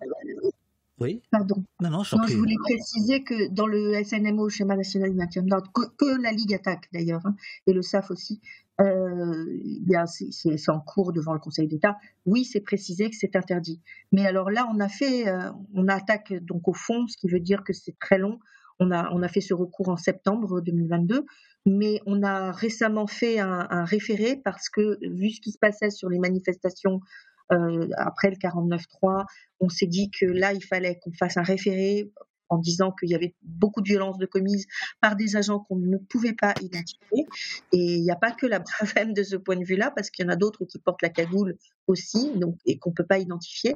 Et alors là, j'ai trouvé extraordinaire à l'audience, la, la représentante du ministre euh, est venue expliquer que c'était tout à fait normal qu'ils portent la cagoule, parce que c'était contre les, les, cocktails Molotov et que c'était une cagoule inifugée et que de ce fait, c'était pour se protéger. On sait qu'il y a effectivement des cocktails Molotov absolument tout le temps, et c'est donc logique que la Bravem porte tout le temps une cagoule. Donc voilà, c'est vraiment incroyable que le discours, euh, le, discours du ministre finalement se, cale sur la pratique pour euh, justifier les pratiques illégales. Lucas, il y a un message pour toi dans le, chat pour toi, euh, prof de philo, euh, de Léa Culpa. Le visage masqué fait penser au concept de totalité de Lévinas. Ah, euh, alors peut-être juste après, je peux essayer de développer en un mot, même si c'est pas mon sujet de spécialité. mais non, mais c'est intéressant. Mais pour juste ajouter aussi à ce que disait un truc, à ce que disait Nathalie, Laurent Nunez tenait aussi ce discours à la fin dans son interview sur complément d'enquête, je crois, où il dit que c'est une cagoule inifugée et que c'est nécessaire pour les agents. Et ce qui est incroyable pour aller dans le même sens, c'est Bon, peut-être qu'ils ont une raison euh, de la porter, mais on peut tous avoir des raisons, en fait, parfois de transgresser les règles. Et là, ce qui est incroyable, c'est que, bien sûr que la loi, euh, que les règles, elles nous embêtent tous parfois et qu'on a l'impression, euh, on peut tous avoir l'impression qu'on pourrait avoir une bonne raison de transgresser la règle. Et là, c'est incroyable que de la part de la police, ils disent en gros, oui, oui, mais en fait, là, on a une bonne raison de transgresser la loi, donc c'est une bonne raison, donc ça passe. Enfin, j'ai trouvé ça incroyable qu'ils qui présente les choses comme ça. Euh, bon, sinon sur Lévinas, c'est pas du tout mon sujet de spécialité en philo, mais ce que dit Lévinas, c'est que euh, euh, c'est que l'éthique, euh, et là j'ai peur qu'il y ait des spécialistes de Lévinas qui m'entendent, mais c'est que l'éthique se fonde sur le, le, visage de l'autre, sur, je crois, le regard de l'autre, qu'en tout cas on voit la vulnérabilité de l'autre humain en voyant son visage, et que ce visage, même s'il ne parle pas explicitement, il dit ne me tue pas. En gros, il dit tu pourrais me tuer, ne me tue pas parce que le visage humain euh, montre sa vulnérabilité et, euh, et il, est le, il fonde euh, la représentation du visage, peut-être aussi, je crois, la voix humaine est au fondement de la loi morale et donc du, et, du, devoir qui, qui nous demande de ne pas se faire de mal les uns aux autres parce qu'on pourrait le faire justement. Et donc, peut-être si on pouvait développer, peut-être que ça peut créer encore plus de tension, justement, le fait qu'on ne voit pas leur visage, peut-être que ça les déshumanise et que, euh, et que du coup, euh, ça, euh, ça. les désinhibe. Aussi. Pardon? Ça puisse les désinhiber aussi. Oui, Les désinhiber, oui, c'est ça. Mais les désinhiber, c'est aussi le fait qu'ils savent qu'on ne les reconnaît pas. Au-delà de. Parce que c'est vrai aussi pour ceux qui portent la cagoule et qui et qui en même temps euh, n'ont pas le matricule. C'est notre, notre hypothèse que euh, bah, ça crée un sentiment d'impunité et que de ce fait, ça provoque plus de violence, évidemment. on n'est pas chez les cons ici quand même. Hein. C'est quand même, quand quand même super. Alors, il y a, y a un autre point. À l'inverse, c'est une très forte visibilité sur les réseaux sociaux euh, par certains membres de la Bravem, alors sous pseudonyme, euh, et pas tous d'ailleurs, hein, parce qu'il y en a un, je crois, c'est son nom euh, complet. Est-ce que, est-ce que vous voulez nous, nous, nous, parler de, de, de ça? Notamment Instagram. Eh ben, alors, oui, hum, effectivement plusieurs membres de la Bravem qui ont des comptes euh, sur les réseaux sociaux, notamment sur TikTok et sur Instagram. Il y a aussi Jérôme Foucault, a priori le directeur de la DOPC, qui a un compte, euh, un compte Instagram et un compte TikTok hein, qui s'appelle DOPCJF et qui reposte ces images de Bravem euh, mise en scène. Il y a Maxime Sirvins qui avait fait un travail de veille, euh, c'est un journaliste spécialisé en maintien de l'ordre, hein, qui a fait un super travail de veille, un, super, un article super intéressant qu'on cite abondamment euh, dans le rapport. Lui, il les a appelés les influenceurs de la Bravem, ces gens qui ont des comptes sur les réseaux sociaux, et ils se mettent en scène dans des euh, ouais, on a l'impression qu'ils puissent dans le répertoire du film d'action, euh, dans des positions virilistes, avec la cagoule systématiquement aussi, ce qui est assez. Et d'ailleurs, c'est aussi reposté, ils sont repostés avec la cagoule par euh, Jérôme Foucault. Là, la dernière image qu'on voit, il me semble que c'est posté par Jérôme Foucault, qui donc. Bon, là, ils ont peut-être le droit de mettre la cagoule. il faut bien redire, Jérôme Foucault, il est à la... Directeur. Pardon, vas-y, vas-y. Non, vas-y, vas-y. Euh, directeur de la DOPC, Direction de l'ordre public et la circulation, qui est la branche qui s'occupe du maintien de l'ordre à la préfecture de police. Voilà, et qui, est donc, qui est donc juste en dessous du préfet en fait. Hein. C'est, je, veux dire, il est juste, c'est lui, euh, c'est lui qui a, euh, qui gère le maintien de l'ordre à Paris. Il a donc ce compte-là, et sur ce compte-là, voilà ce qu'il publie. Voilà, c'est ça. Euh, c'est ça. Et, euh, et donc on les voit comme ça. Et on reste sans voix. Et on reste sans on Est sans voix. Non mais sans déconner, on reste sans voix. On reste sans voix et dans l'article de Mediapart, mm. pardon. Il revendique ce type de d'intervention sur le, le, costume intégral. Il le revendique du fait qu'il le poste faut aller voir là, si vous pouvez, l'article que Mediapart a fait sur la Bravem, à partir, enfin, sur notre rapport, où ils ont intégré une vidéo justement tournée euh, par des Bravem ou par la DOPC, je sais plus, un espèce de petit clip de présentation ah de la Bravem, parce que ça, avec des musiques, des ralentis, etc. Je, je, l'ai vu hier suite à votre rapport, mais je ne sais. Ah, attends, il faut que je retrouve ça parce que là, je pourrais le mettre. Euh, je ne sais plus. Pop, pop, pop, pop, pop mince. Euh, je ne sais plus. Euh, il y a le lien dans le rapport vers la vidéo, il me semble. Non, c'est après. Euh, je sais pas. Tu sais pas. Je sais plus ça. Je suis pas sûr. En tout cas, elle est dans l'article de Mediapart, sinon, mais. Euh, ah, il est dans l'article de Mediapart sur le rapport, c'est ça? Ouais, c'est ça. Oui. oui. oui, pardon, pardon, pardon. Ils ont, euh, voilà, il y a eu un, article il y a quelques jours. Oui, c'est ça. Attendez, je vais, je vais, je vais le, je vais le, je vais le retrouver. En, attendant, je, je, je, vous laisse continuer si vous voulez, le temps que j'aille chercher la petite vidéo qui est quand même effectivement pas piqué des hannetons. Euh, voilà, je, vous laisse là. Vous, êtes tous les deux. Je ne sais pas si tu, si tu vois, j'ai mis le lien ah. euh, de l'article dans le. Je sais pas, il y a un espace de discussion là. J'ai essayé de le faire. Attends, attends, bouge pas, bouge pas, je vais regarder. Ah oui, super. Ah bah, bravo, bravo. Alors, hop, ici. Ok, bougez pas les amis, ça vaut le coup d'attendre le temps que je mette la vidéo sur Firefox.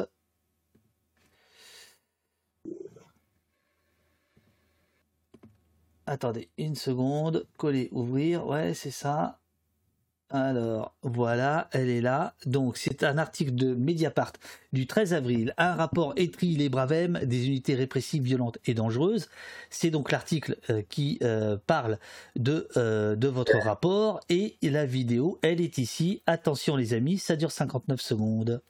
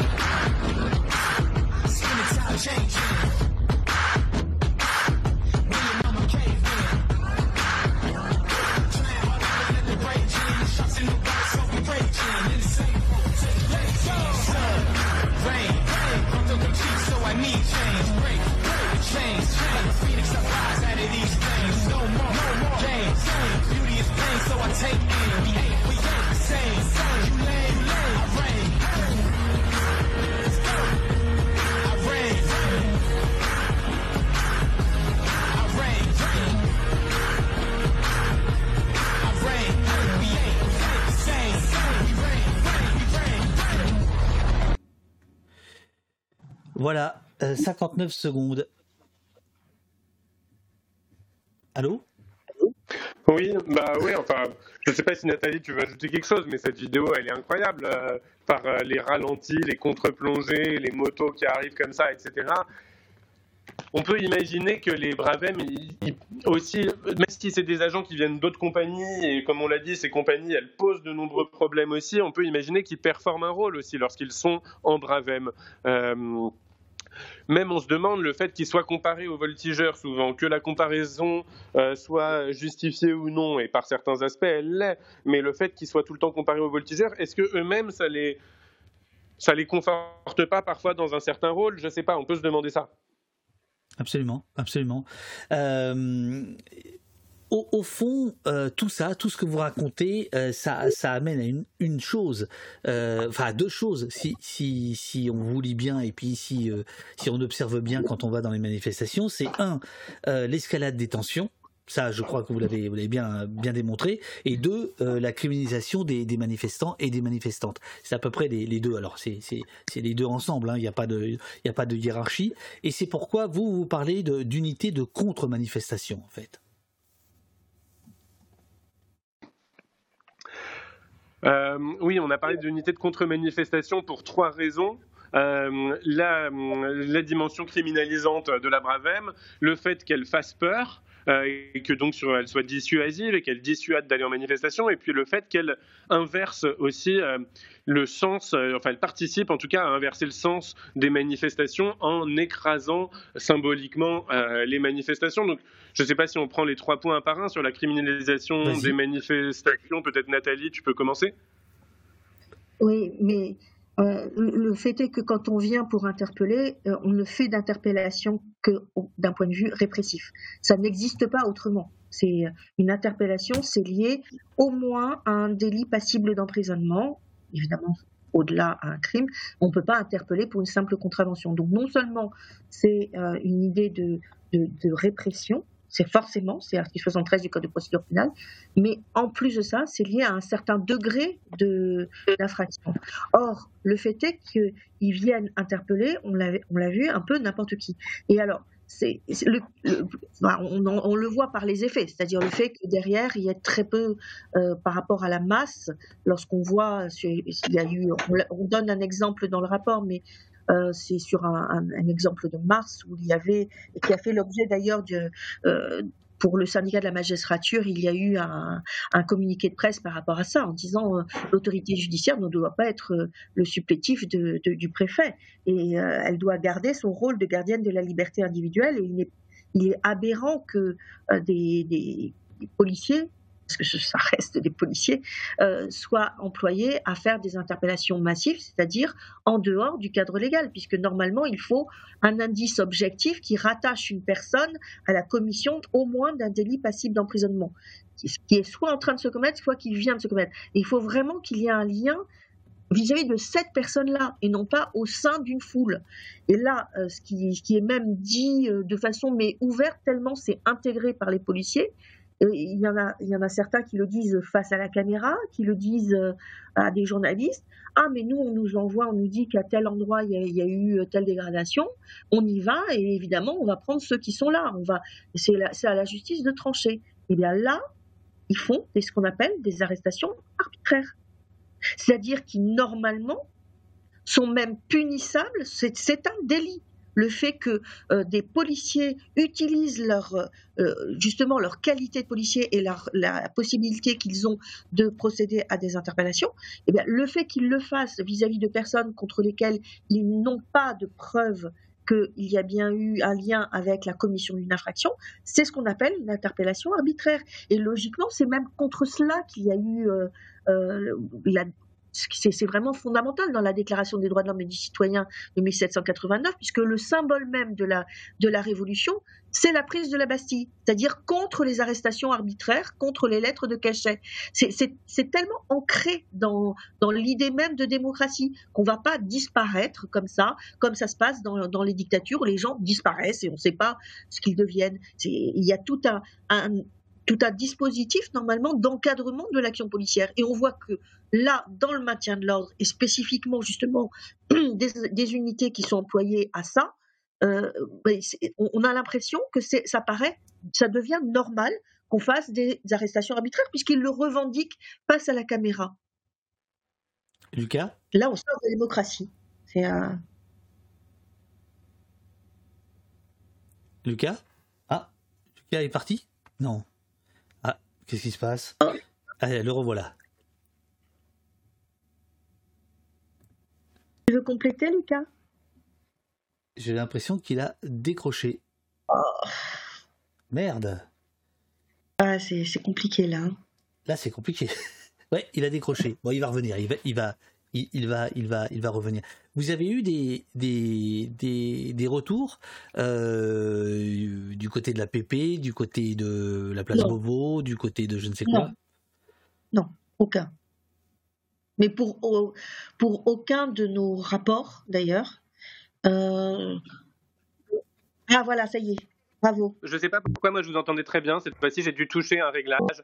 Euh, Désolé encore. Euh, en tout cas, pour euh, juste ajouter peut-être quelque chose, dans l'esprit même des policiers, ça veut dire que le fait que ce soit une unité d'interpellation qui soit envoyée au contact des manifestations, ça veut dire que pour eux, la manifestation, c'est pas tant euh, une liberté à protéger que un groupe de suspects au sein duquel ils doivent trouver les personnes à interpeller.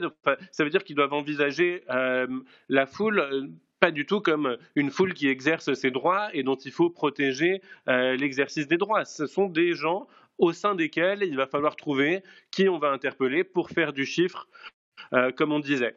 Et puis, il y a aussi quelque chose euh, qu'on analyse un peu, c'est le fait que pour les passants, pour les gens qui ne participent pas aux manifestations, qui n'ont pas cette habitude, le fait de voir des unités comme la Bravem au contact des manifestations, ça doit sûrement donner l'impression que la manifestation est dangereuse. Sinon, pourquoi est-ce qu'on enverrait ce genre d'unité euh, au contact? Et donc, c'est là où ça peut-être aussi ça dénature un petit peu les manifestations. Normalement, le but d'une manifestation, souvent, c'est de menacer, enfin, de se montrer menaçante un petit peu pour le pouvoir, en tout cas de faire un petit peu une démonstration de force à l'égard du pouvoir, de montrer que là, il y a un problème, ça va pas, et par contre de s'attirer les faveurs du public. Et là, avec des unités comme la Bravem au contact, c'est l'inverse. La manifestation, elle se montre comme menacée par le pouvoir, hein, puisque euh, les gens qui manifestent ont peur, euh, n'osent pas. Et puis, par contre, pour le public. Ouais, vas-y, je t'en prie. Euh, et puis, par contre, euh, pour le public, elle peut, avoir elle peut donner l'air d'être menaçante puisqu'on envoie euh, des unités comme la Bravem euh, et puis des policiers en surnombre encerclant, encerclant les manifestations, etc. Oui, mais alors justement, Orphir euh, répond là dans le, dans le chat, enfin propose, en tout cas la peur marche bien à la télévision. Et c'est ce que j'allais vous dire à tous les deux. Est-ce que, est -ce que dans la spectacularisation du maintien de l'ordre, magnifiquement d'une certaine manière et, tristement symbolisé par la Bravem, est-ce que c'est pas aussi ça qui est en jeu? C'est-à-dire qu'au fond, c'est pas, c'est autant les, la, dispersion de la manifestation euh, stricto sensu dans le dans l'espace public que sa représentation sur les télévisions et donc euh, de montrer des motos noires euh, sans, sans, sans habillage de police, des, des, policiers qui, qui, qui descendent tels tels des cavaliers tout de noir vêtu, etc., dans la nuit noire, voilà, créer, un sentiment de panique, de peur. Euh, est-ce que c'est pas fait pour ça, au fond? Est-ce que la Bravem, elle n'est pas faite d'abord pour la télévision? Elle n'est pas d'abord faite pour CNews et BFM et donc euh, propager la peur par, euh, par image interposée. Et donc tu veux dire la peur des manifestants ou la peur de la police pour dissuader les gens d'aller manifester? Euh, la peur euh, dans son ensemble, la peur de la population euh, d'aller manifester, l'idée que la violence ne profite, ne, voilà, dissuade, dissuade les gens, etc. Pas seulement, c'est ce que disait aussi Lucas, le fait que, pour quelqu'un qui, qui n'est pas très manifestant, qui n'est pas très militant, ça donne aussi l'impression que, tiens, il faut employer cette unité-là spéciale une on voit bien que c'est une unité spéciale quand ils sont en, formation Bravem. Et donc, du coup, ça donne aussi l'idée que finalement, ces manifestants, ce sont des gens qui sont dangereux. Ce sont des gens euh, qui, ben, c'est quasi une, une, façon de d'assimiler le manifestant à forcément un casseur, forcément quelqu'un de violent. Et c'est pour ça qu'on parle aussi de criminalisation. C'est criminalisation par le biais des interpellations, mais aussi par l'effet global que cela donne comme image des manifestants. Et, le fait aussi que bah, BFM TV qui tourne en boucle avec des images de poubelles en, feu, ça donne l'impression qu'il euh, y a forcément eu beaucoup, beaucoup de violence, alors que très souvent, euh, on n'a quasiment pas vu. Enfin, je, sais que là, par exemple, dans les manifestations retraite, je suis passée, je, me souviens, sur le boulevard Aspaille, il y avait eu manifestement un feu puisqu'il y avait des restes fumants. Moi, je n'ai absolument rien vu par ailleurs. C'était une immense manifestation. Donc, il y a pas, c'est pas comme si toute la, toute la manifestation était à feu et à sang. Mais ça donne cette impression quand on ne filme que ça. Et, ça, et du coup, ça participe aussi pour le gouvernement de la justification de d'avoir des, gestes de violence et de, répression, alors même que ça n'est c'est une escalade de tension en réalité qui est pratiquée. Donc c'est le problème, c'est ça, c'est aussi le, discours gouvernemental qui est conforté par l'utilisation de ces forces. Et il ne faut pas oublier également que euh, là, c'est la loi Estrosi de 2010 qui a créé un délit spécifique hein, qui, est, un délit de prévention, ce qui est une aberration. Hein, parce normalement, euh, c'est un délit, c'est de la répression, c'est pas de la prévention, mais voilà, c'est une aberration. Euh, c'est le, délit de groupement, de participation à un groupement formé en vue de commettre des violences ou des dégradations. Ça veut dire, alors même qu'il n'y a que la personne n'a pas commis de violence, n'a pas commis de dégradation, elle participe volontairement à un groupement et la manifestation c'est un groupement et il suffit qu'il y ait finalement un, feu de poubelle pas très loin, on peut interpeller qui on veut avec ce délit. C'est vraiment très pratique. Et euh, du coup, il y a quand même eu là récemment, vu le, nombre de d'interpellations qui ont été faites euh, au petit bonheur la chance, il y a eu un, grand nombre de, personnes qui ont porté plainte euh, pour pour le fait d'avoir privé d'avoir été privé de liberté par personne dépositaire de l'autorité publique. Oui, oui, on est on est allé, enfin au poste est allé à la manifestation. Euh, au parvis de l'hôtel de ville et ensuite on a reçu un, dimanche deux des de des membres de l'association Stop Garde à vue arbitraire. Alors j'en reviens, justement à ce que je disais au tout début où je vous lisais, je, vais relire le, passage, la présence de la Bravem par la judiciarisation et les représentations des manifestants, des manifestations auxquelles elle contribue, mais aussi par le risque et la peur qu'elle fait peser sur les manifestants et manifestantes, c'est ce qu'on vient de dire à l'instant, renverse donc, écrivez-vous, la signification des manifestations, réduisant leur effectivité politique. La Bravem est donc une unité de police à l'action très politique puisque sa simple présence contribue à affaiblir l'effet des mouvements sociaux. La conception du maintien de l'ordre qui sous-tend le recours au Bravem pourrait alors être analysée comme une application du néolibéralisme autoritaire. Là, Lucas, vous avez une heure. Alors, euh, bon, là, ce que tu viens de dire, c'est une synthèse, hein, donc ça demande pas mal de développement, effectivement, parce que c'est la fin d'un passage, euh, c'est la conclusion d'un passage. Euh, non, mais le rapport est disponible, tout le monde peut pourra le lire en, détail, mais peut-être. Bien sûr, non, non, mais je, je, vais, je vais me débrouiller pour faire ça vite quand même. Mais d'abord, faut revenir juste un petit peu à ce que j'ai vaguement dit tout à l'heure. Une manifestation, c'est quoi? Et ça, c'est quelque chose qu'on avait travaillé dans un précédent rapport sur l'encerclement des manifestations, où on se demandait pourquoi est-ce que quand une manifestation est encerclée, même lorsque ce n'est pas une vraie masse, au sens où même lorsque les gens peuvent sortir, pourquoi est-ce que ça pose quand même un problème le simple fait qu'elle soit encerclée Parce que ça renverse le sens de la manifestation. Parce qu'une manifestation, souvent quand les gens vont manifester, c'est parce que ces gens considèrent que leur voix n'a pas été assez entendue. Euh, on entend souvent critiquer le fait, comme je disais tout à l'heure, que les manifestations, euh, c'est la rue et que c'est pas la rue qui gouverne. Ce genre de discours tend à laisser entendre que, en fait, le vote, ça suffit à donner toute légitimité au gouvernement parce que le vote est précédé d'un débat public euh, équitable et que ce débat public donne une majorité, euh, etc. Le débat public, il est dans l'idéal, effectivement, il sera équitable. Ça, c'est la démocratie idéale, mais qui est un idéal à poursuivre et qui n'est pas réel. Le débat public, il est toujours déséquilibré. Il y a, enfin, là, il suffit de lire un peu de, euh, de sociaux, de regarder les travaux d'Acrimed, etc., pour savoir qu'il y a des groupes sociaux qui n'ont pas le même accès que d'autres au débat public. Et ces groupes sociaux, qu'est-ce qu'il leur reste si une injustice leur est faite, s'ils considèrent que leur voix n'a pas été assez entendue et que c'est parce qu'ils ont été invisibilisés non pas parce qu'ils n'avaient pas d'arguments, mais parce que leur position sociale ne leur permet pas d'être visibilisés, il leur reste la manifestation.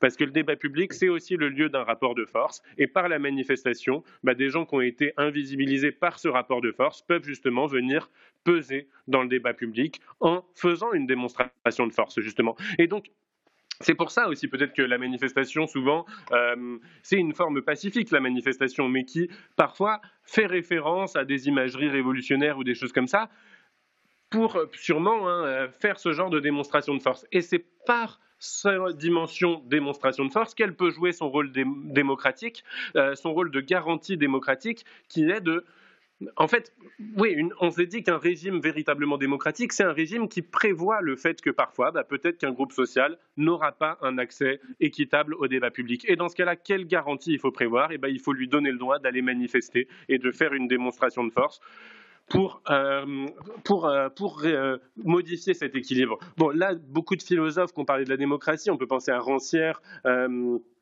par exemple, parle du fait que la démocratie, c'est quand justement c'est toujours en déséquilibre, quand il n'y a pas un état de fait qui peut se figer, euh, un, équilibre politique qui peut se figer, et, euh, euh, et, du coup, ça veut dire que les mêmes gardent le pouvoir et peuvent l'exercer dans leur intérêt. La démocratie, c'est quand on peut toujours venir rejouer cet équilibre des forces politiques. Et la, la, la manifestation, ça sert à ça. Alors, je me suis un peu éloigné de la Bravem, mais j'y reviens. La Bravem, ça fait partie d'un ensemble euh, de dispositifs policiers qui viennent écraser les manifestations, à la fois réellement, puisque les Bravem sont violents, mais aussi symboliquement, euh, puisqu'on vient amener comme ça des forces très intimidantes. Et donc, les gens qui manifestent, au lieu de pouvoir peser dans l'équilibre des forces en faisant, enfin, dans l'équilibre, euh, oui, dans l'équilibre des forces et donc, dans le débat public, en faisant cette démonstration de force, eh ben, il se retrouve à être écrasé symboliquement par le pouvoir, euh, par le pouvoir exécutif, là, dans, ce cas-là. Hein, mais, mais donc, euh, au lieu qu'il y ait cette dimension, on a parlé aussi dans le rapport d'empouvoirment et de subjectivation collective,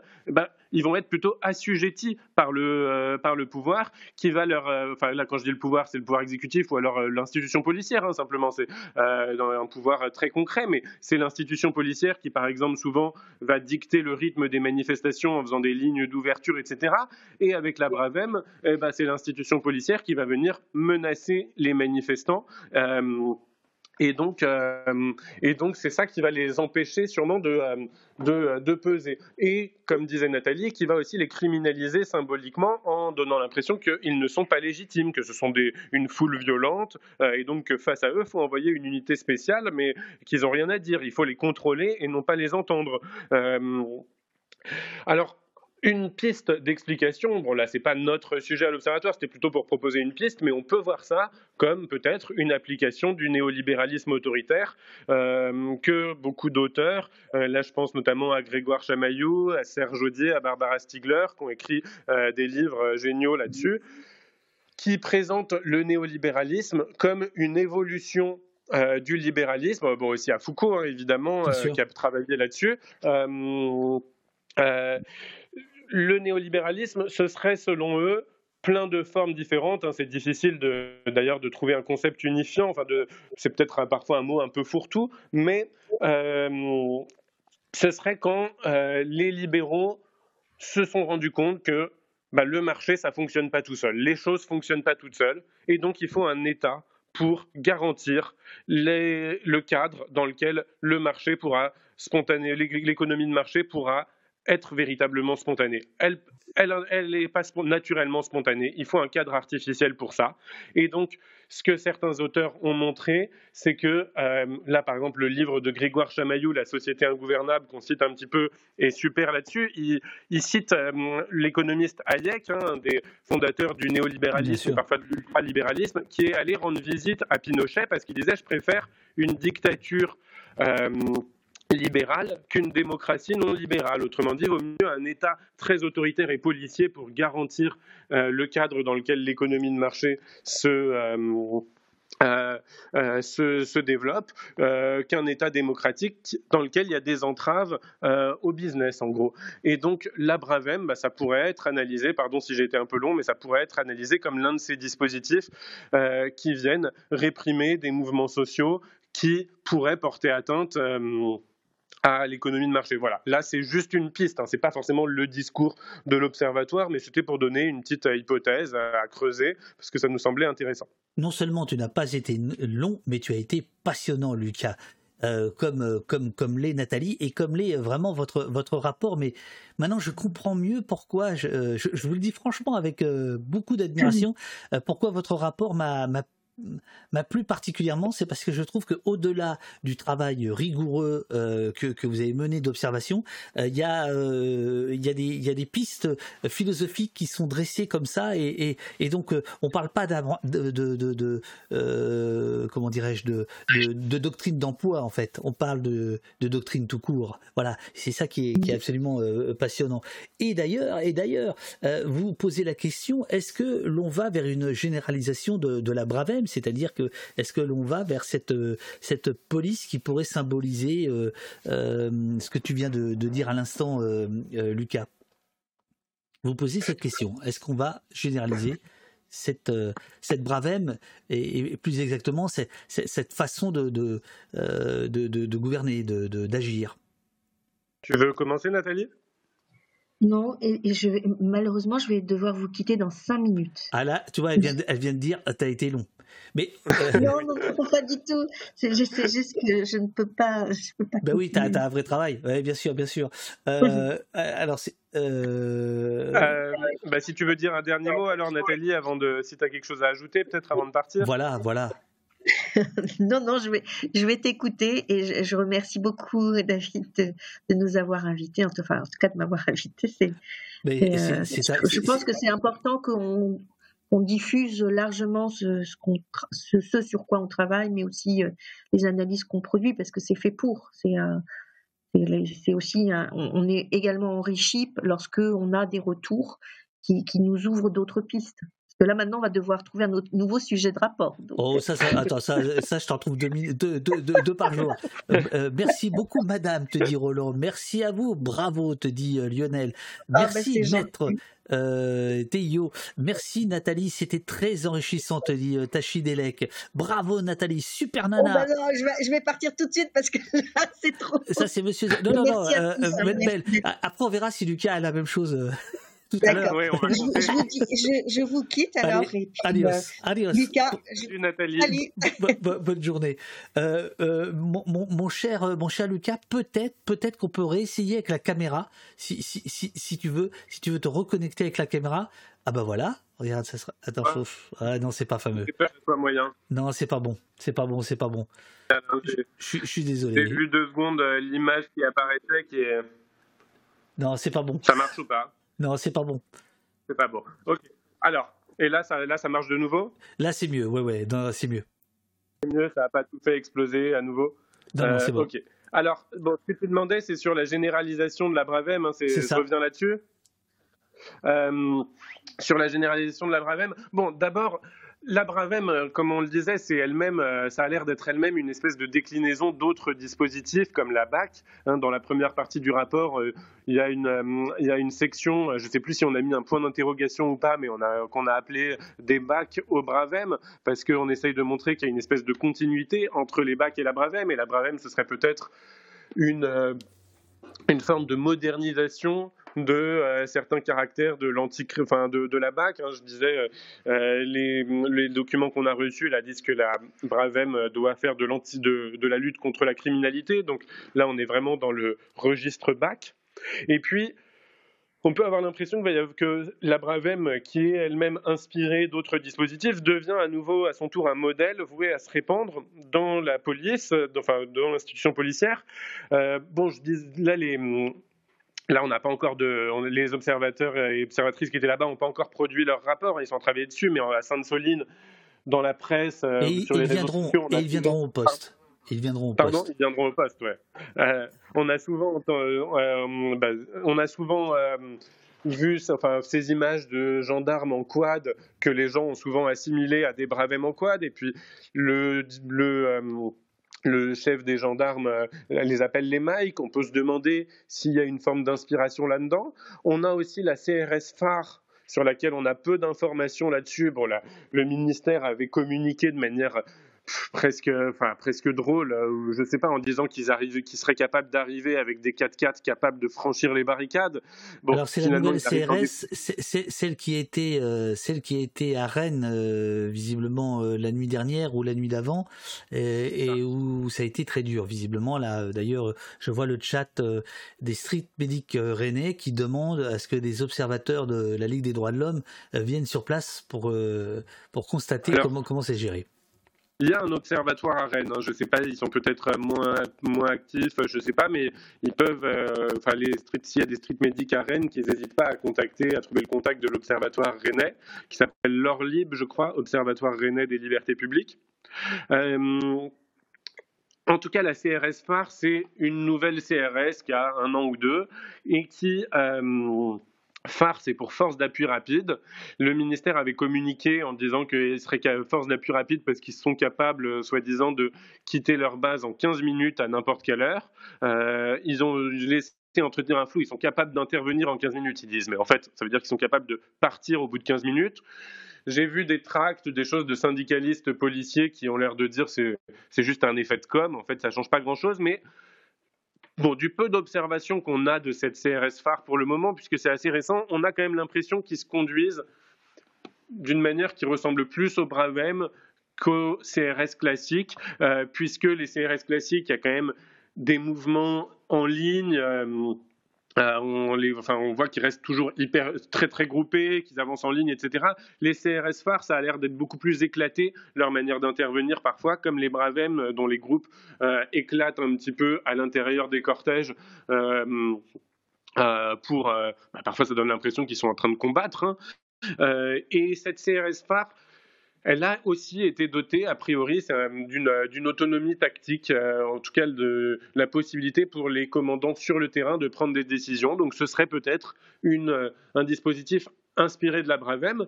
D'ailleurs, le schéma national du maintien de l'ordre cite la Bravem comme un modèle, et euh, la Bravem a aussi, enfin la Bravem qui est pour le moment spécifique euh, au territoire de la préfecture de police de Paris, a été envoyée quand même euh, pour un sommet du G7, G8, là je me souviens jamais, à Biarritz.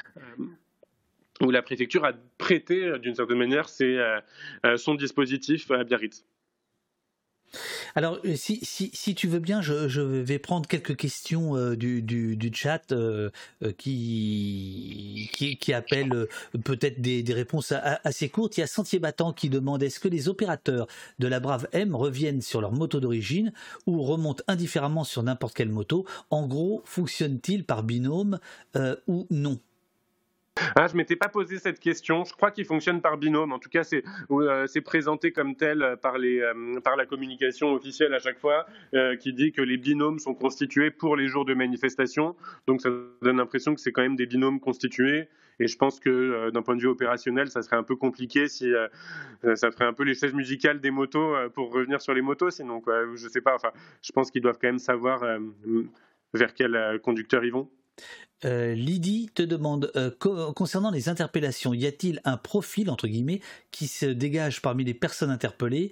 Est-ce qu'elles sont plutôt jeunes, euh, première manifestation, etc. C'est une question aussi pour Nathalie malheureusement, mais elle a dû partir. Ouais, là, non, là j'ai pas vraiment de réponse à, apporter, d'autant plus que nous, quand on prend nos notes, on va pas, enfin, on décrit pas les interpellés, donc donc, euh, mais c'est vrai que ce serait intéressant de voir s'il y a un profil. Euh, nous, c'était c'est un peu un principe. En général, on décrit, enfin, on va pas euh, quand on prend nos notes d'écrire un interpellé parce que, enfin, on, indique ce qui se passe du point de vue force de l'ordre. Donc non, là, je suis désolé, j'ai pas de réponse. Léa Culpa, pourquoi sur l'avant des motos il y a des lasers bleus? Est-ce que ça participe à l'intimidation? Alors, euh, c'est, je crois, les feux de signalisation, hein, justement, euh, euh, qui ont été, comme le dit le magazine dont on parlait tout à l'heure, volontairement dissimulés. C'est les, enfin, c'est ce qui remplace sur certains véhicules les gyrophares, je crois, hein, qui, qui, sont là pour. donc, c'est vrai que le fait que que là, dans cette question, ce soit assimilé à des lasers, je ne sais pas. Là, je pense que c'est de la signalisation, simplement mais le fait qu'il soit, dissimulé, bah, bah, ça, c'est ce, ce dont on parlait tout à l'heure, ça peut être assimilé à de la dissuasion. Euh, il y avait des questions sur le RIO euh, euh, demandant est-ce qu'il dispose d'un numéro RIO. vous, vous démontrez photo à l'appui qu'il il n'est pas toujours affiché. Oui, pas toujours. Là, tu es gentil. Moi, je suis un gentil garçon.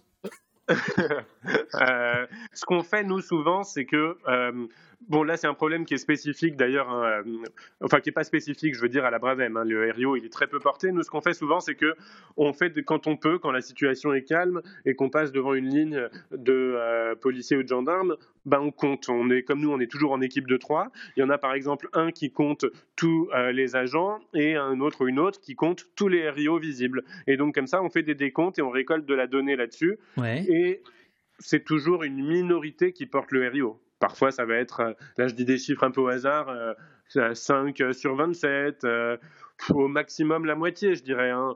Parfois, chez certaines, certains groupes de gendarmes mobiles, hein, et c'est là où les gendarmes mobiles sont un peu enfin c'est ce qui se fait de l'expression n'existe pas mais moins pire j'allais dire enfin Bon, chez certains groupes de gendarmes mobiles, le RIO est plus porté, mais c'est pas du tout le cas à chaque fois. et disons que chez les policiers, dans la police, c'est encore pire, euh, et chez les Bravem encore plus. Euh, euh, Ambre te demande à nouveau de quelles armes dispose la Brave M?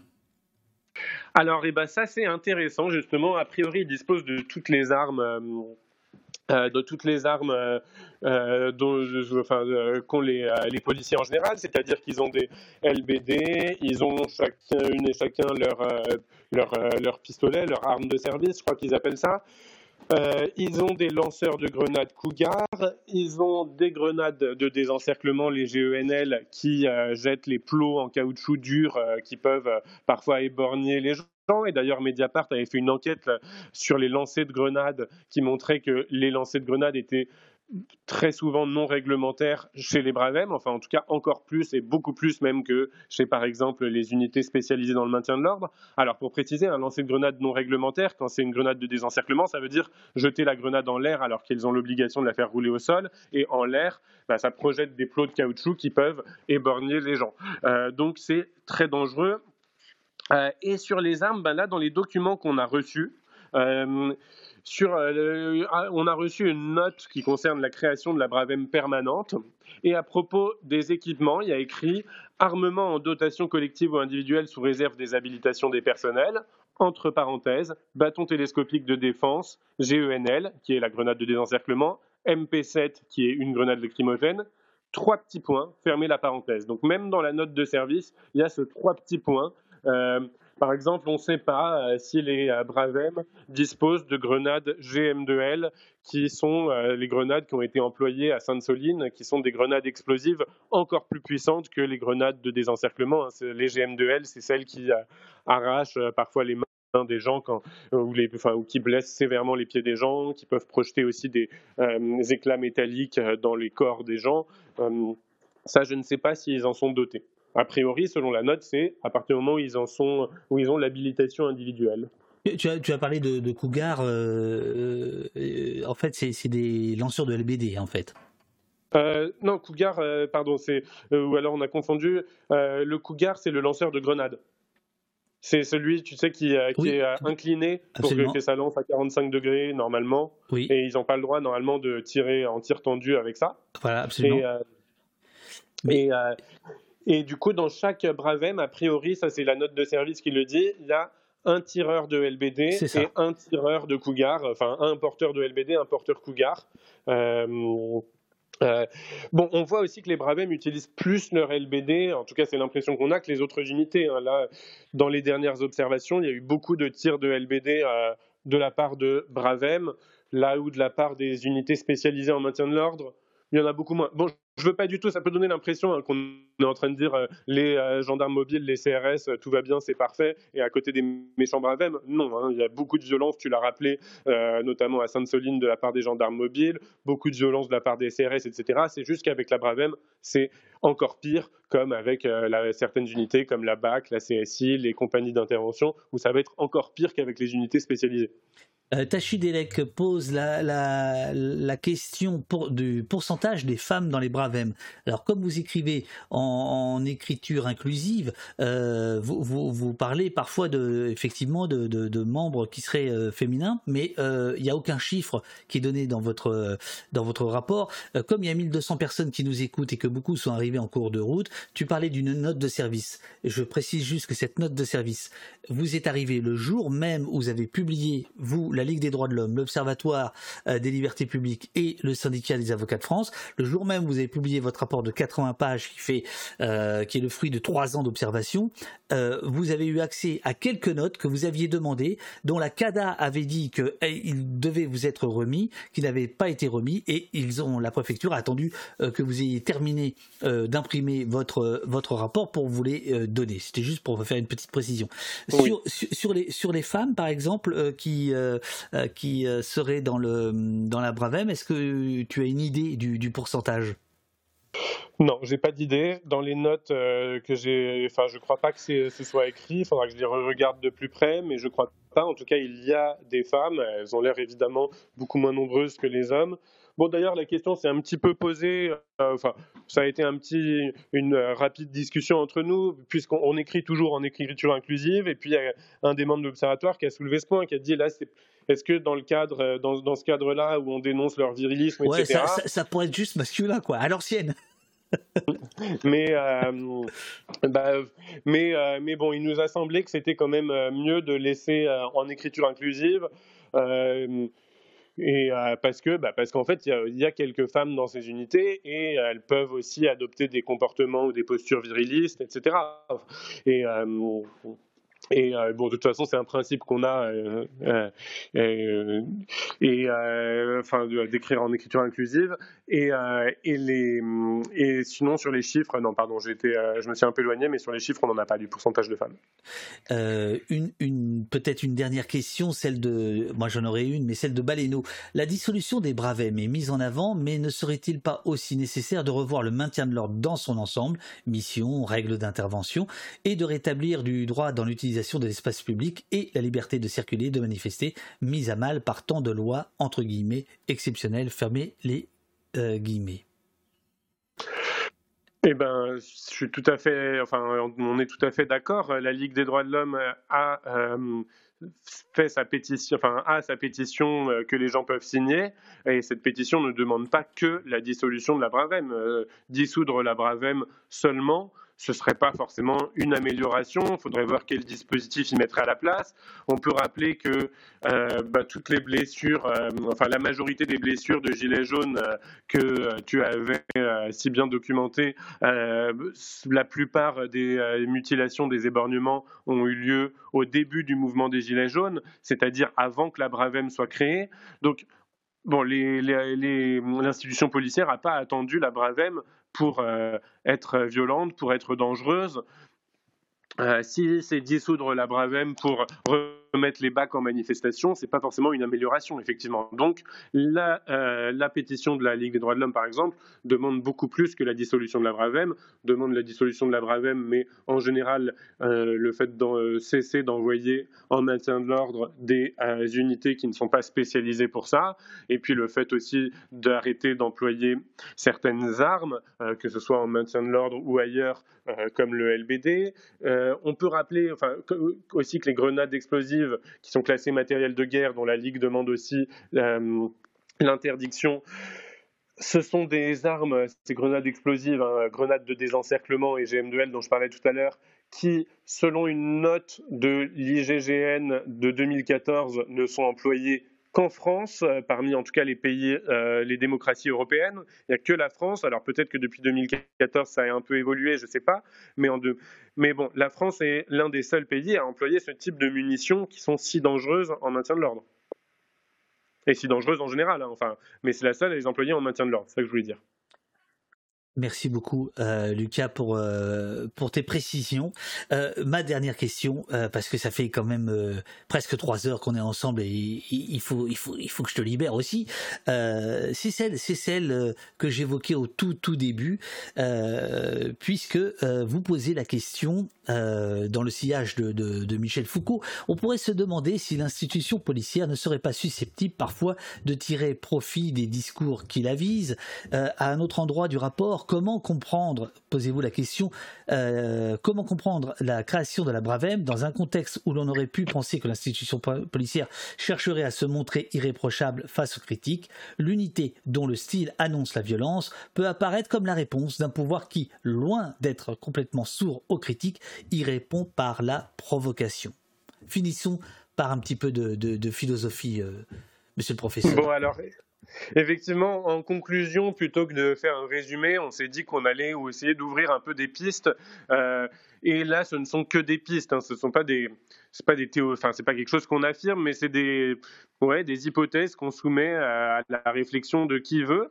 D'abord, on se demandait pourquoi est-ce que la Bravem, enfin, ouais, comment ça se fait que la que l'institution policière ait créé la Bravem à cette période-là. C'est-à-dire, bah, euh, toi, euh, David, je crois que tu avais déjà beaucoup documenté toutes les euh, blessures, toutes les mutilations. Ça avait été déjà beaucoup repris dans la presse. Enfin, bon, peut sûrement pas suffisamment, mais le débat quand même euh, commençait à, s'ouvrir. Et puis au moment où du coup l'institution aurait pu être tentée de montrer patte blanche, euh, de dire non non on n'est pas violent, elle crée cette unité qui est super intimidante. Alors on s'est demandé est-ce que c'est une provocation, est-ce que c'est un coup de force pour dire bah de toute façon maintenant que tout le monde euh, sait qu'on est violent, bah autant le montrer. Et puis comme ça ça dissuadera une bonne fois pour toutes les gens d'aller manifester.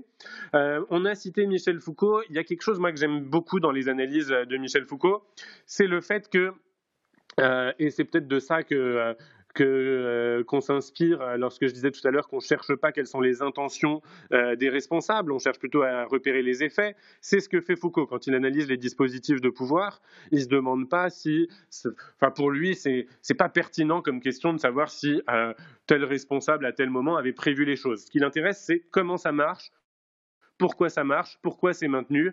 C'est ça le genre de question qu'il pose quand il s'intéresse au dispositif de pouvoir. Et donc là, voilà, c'est un peu la même. On s'est dit que ça serait intéressant. Et Foucault, effectivement, il, bah, il se demande, par exemple, à propos de la prison, dans Surveiller et punir, comment ça se fait que la prison persiste malgré les critiques? C'est-à-dire, ça fait, il dit 200 ans à peu près que la prison est devenue quasiment l'unique moyen de punir dans nos démocraties, enfin dans, nos pays, dans les pays occidentaux.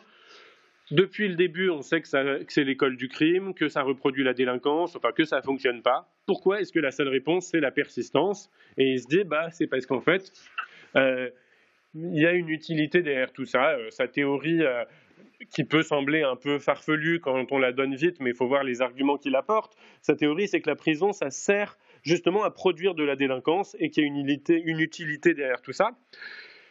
Euh, à propos du dispositif, enfin, quand il parle de, quand il parle de l'histoire de la sexualité euh, et parle, euh, il critique ce qu'il appelle l'hypothèse répressive, c'est-à-dire l'idée selon laquelle la sexualité ce serait un, ce serait quelque chose de réprimé, qui serait un tabou, dont on, lui il se dit, bah, tout le monde en parle en fait, hein. tout le monde dit que c'est un tabou, mais tout le monde en parle, donc il y voit enfin, il y voit un dispositif de pouvoir qui se sert du fait qu'on dise c'est un secret, qu'on dise il y a une répression, pour justement faire parler encore plus de lui. Euh, bon, c'est un peu rapide. De toute façon, on peut pas, on va pas développer sur Foucault là-dessus, mais c'est un peu emporté là-dessus, pardon. Mais sur la Bravem, on peut se demander, et en général, je pense que c'est une question que euh, tu as dû te poser, ainsi que la plupart des gens qui dénoncent les violences policières, c'est simplement bah, dans quelle mesure le fait de les dénoncer, de les mettre en lumière, est-ce que ça participe pas à la dissuasion? Est-ce que ça participe pas à faire encore plus peur aux gens? Euh, est-ce que ça participe pas à terroriser encore plus les gens en, se faisant le relais? Donc, est-ce que ça ne sert pas un petit peu l'institution Est-ce que l'institution a intérêt à être présentée comme, euh, comme douce ou comme violente? On peut se poser cette question. Quoi. Et donc, Bon, il y avait un petit truc un peu réflexif hein, de nous-mêmes Alors, euh, c'est une question euh, que je me pose encore tous les jours. Euh, cela dit, pour moi, la loi sécurité globale avait, avait dissipé quelques doutes. C'est-à-dire que quand même, quand les, les, les, syndicats de police avaient tout fait pour que la diffusion d'images soit rendue impossible, ce qui n'a pas été le cas finalement, puisqu'on peut toujours, je le rappelle, filmer et diffuser des images de policiers dans l'espace public. c'est là où je me suis dit, bah non, finalement, ça les aide pas tant que ça. mais je je pense qu'il euh, y a évidemment à cette grande question euh, plein de réponses. Et c'est pour ça que je trouve votre rapport euh, presque, ça m'a presque dérangé, si veux, mais dans le bon sens du terme. C'est-à-dire ça, ça, ça, ça m'a nourri, quoi, en, me disant, en effet, en effet, la Braveb, c'est, c'est peut-être une réponse provocante à la conscientisation, si je puis dire, ou à la prise de conscience, on va dire ça comme ça, d'une partie de la population qui, qui ignorait jusqu'à peu de temps euh, que la police pouvait à ce point être féroce et brutale. Puisqu'on n'a pas le droit de parler de violence policière, parlons de férocité et de brutalité. Non, mais si, c'est vrai, tant qu'à faire. oui, bah, on va monter le cran, tu vois. Euh, mais euh, je, serais tenté de te, retourner le compliment. est-ce que être un observatoire parisien des libertés publiques, est-ce que à la fin, c'est pas renforcer ce que tu dénonces? Bah si, bien sûr. Et en fait, euh, quand ça arrive en conclusion comme ça du rapport, c'est bon. enfin là, il faudrait aussi demander aux autres, euh, euh, aux autres personnes qui ont participé à la rédaction du rapport ce qu'elles en pensent. Hein. On est nombreuses, nombreux à, avoir participé à ce travail. Mais moi, je l'ai un peu compris comme euh, une manière un peu ironique de se dire bah en fait à quoi ça sert tout ce qu'on est en train de faire quoi. Enfin c'était pour ça que je l'amenais enfin que je trouvais que ça, ça, bien que ça arrive en conclusion c'est euh, qu'est-ce qu'on est en train de faire en fait aussi avec euh, avec ce rapport avec tout ça. Et c'est une question qui m'interroge quoi. Qu'est-ce qu'est-ce qu'on fait quand on met en lumière les, les la brutalité policière la violence policière? Bon tu as raison quand tu disais avec la loi sécurité globale ils ont essayé d'empêcher ça mais en fait là encore, je reviens sur euh, bah, Foucault qui dit euh, que les, les responsables sont pas, c'est pas forcément les intentions des responsables qui disent euh, quel est l'intérêt du dispositif de pouvoir. Peut-être que eux, ça les dérange personnellement, mais que au fond, ça permet quand même à la police d'avoir une forme d'utilité, en tout cas pour maintenir un certain ordre, un certain ordre, un ordre social peut-être. Hein, bah, est-ce que le fait de les dénoncer, enfin de, de, mettre en lumière, en tout cas, est-ce que ça vaut le coup parfois de, ouais, je, enfin, je sais pas. Hein, là, c'est vraiment une interrogation et je suis content si, euh, si, si, tu la partages. Mais j'ai une autre réponse et je te laisserai avec ça. Alors je sais jamais si c'est Lénine ou Trotsky. De toute façon, j'ai lu ni l'un ni l'autre. Mais euh, seule la vérité est révolutionnaire. C'est ça que je crois, moi, eh ben, fondamentalement. ça me va. Non, mais ça me va. Et puis. Euh, tu, tu, vois, c'est-à-dire que, mais bon, la révolution, ça se fait pas ça se fait pas tout de suite. Mais je pense que oui, euh, la vérité révolutionnaire. Voilà. Donc il faut, il, faut documenter, il faut rapporter, il faut observer. Euh, oui, c'est de Lénine. Non, c'est pas de Macron. oh non, c'est pas de. T'imagines ce soir. Oui, alors j'ai écrit un livre, s'appelle Révolution. en vente. c'est de Lénine. Je crois bien que c'est de Lénine, Louise, hein, puisque euh, on en avait parlé avec euh, avec, qui croyait que c'était Trotsky, évidemment. Et j'ai dit non, c'est Lénine. Ouais, ouais c'est bien ça. Non mais euh, on, s'en fout. Ce qui compte, c'est vraiment la phrase. Je me raccroche à ça, peut-être par erreur, mais je me raccroche à, l'idée ben, que, que, la connaissance, voilà, c'est ça. J'avais pas la citation, mais mais nous aussi, l'idée que bah, déjà, euh, ouais, euh, déjà donnons la vérité et puis après les gens s'en saisiront comme ils peuvent. Merci, merci, euh, merci beaucoup à toi, Lucas. Est-ce que tu peux remettre ta caméra deux secondes, comme ça, Uriel pourra avoir ton visage pour faire la vignette? Ah voilà, en plus, une bonne bouille comme ça. Quel dommage de ne pas avoir ah. pu te voir. Oh merde. Bon, je suis désolé. cela dit, je te rappellerai peut-être pour faire des tests. Qu'est-ce qu'il fait? Mais non, attends pour faire des tests bah, Je l'enlève pour dire au revoir, sinon on m'entend pas, tu disais.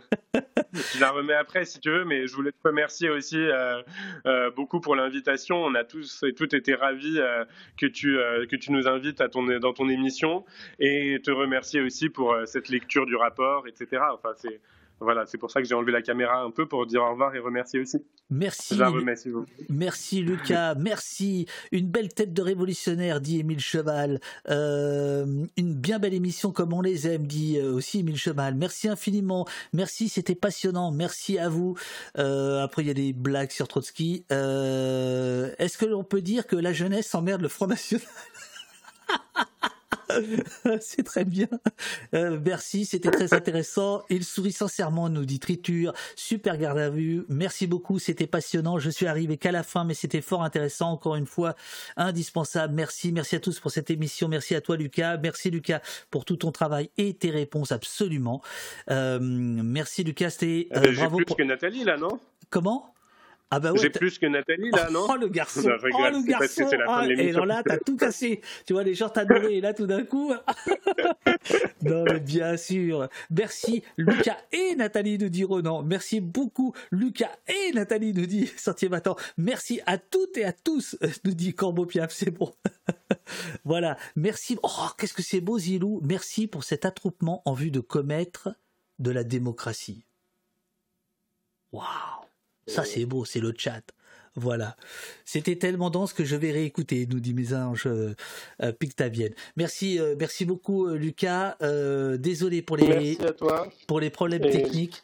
mais le rapport est passionnant. J'espère que ça n'a pas été trop compliqué. Au début, moi j'ai couru au café et tout, rien de Marseille, mais on a trouvé la solution et, c'est super. Voilà, merci, merci beaucoup et à, très bientôt. attendez pas 4 ans pour le prochain rapport, quoi. Ouais, on espère. C'est long hein, d'écrire un rapport. On verra. ouais, on va essayer d'en faire d'autres bientôt. Merci, merci beaucoup. Merci, merci à toi.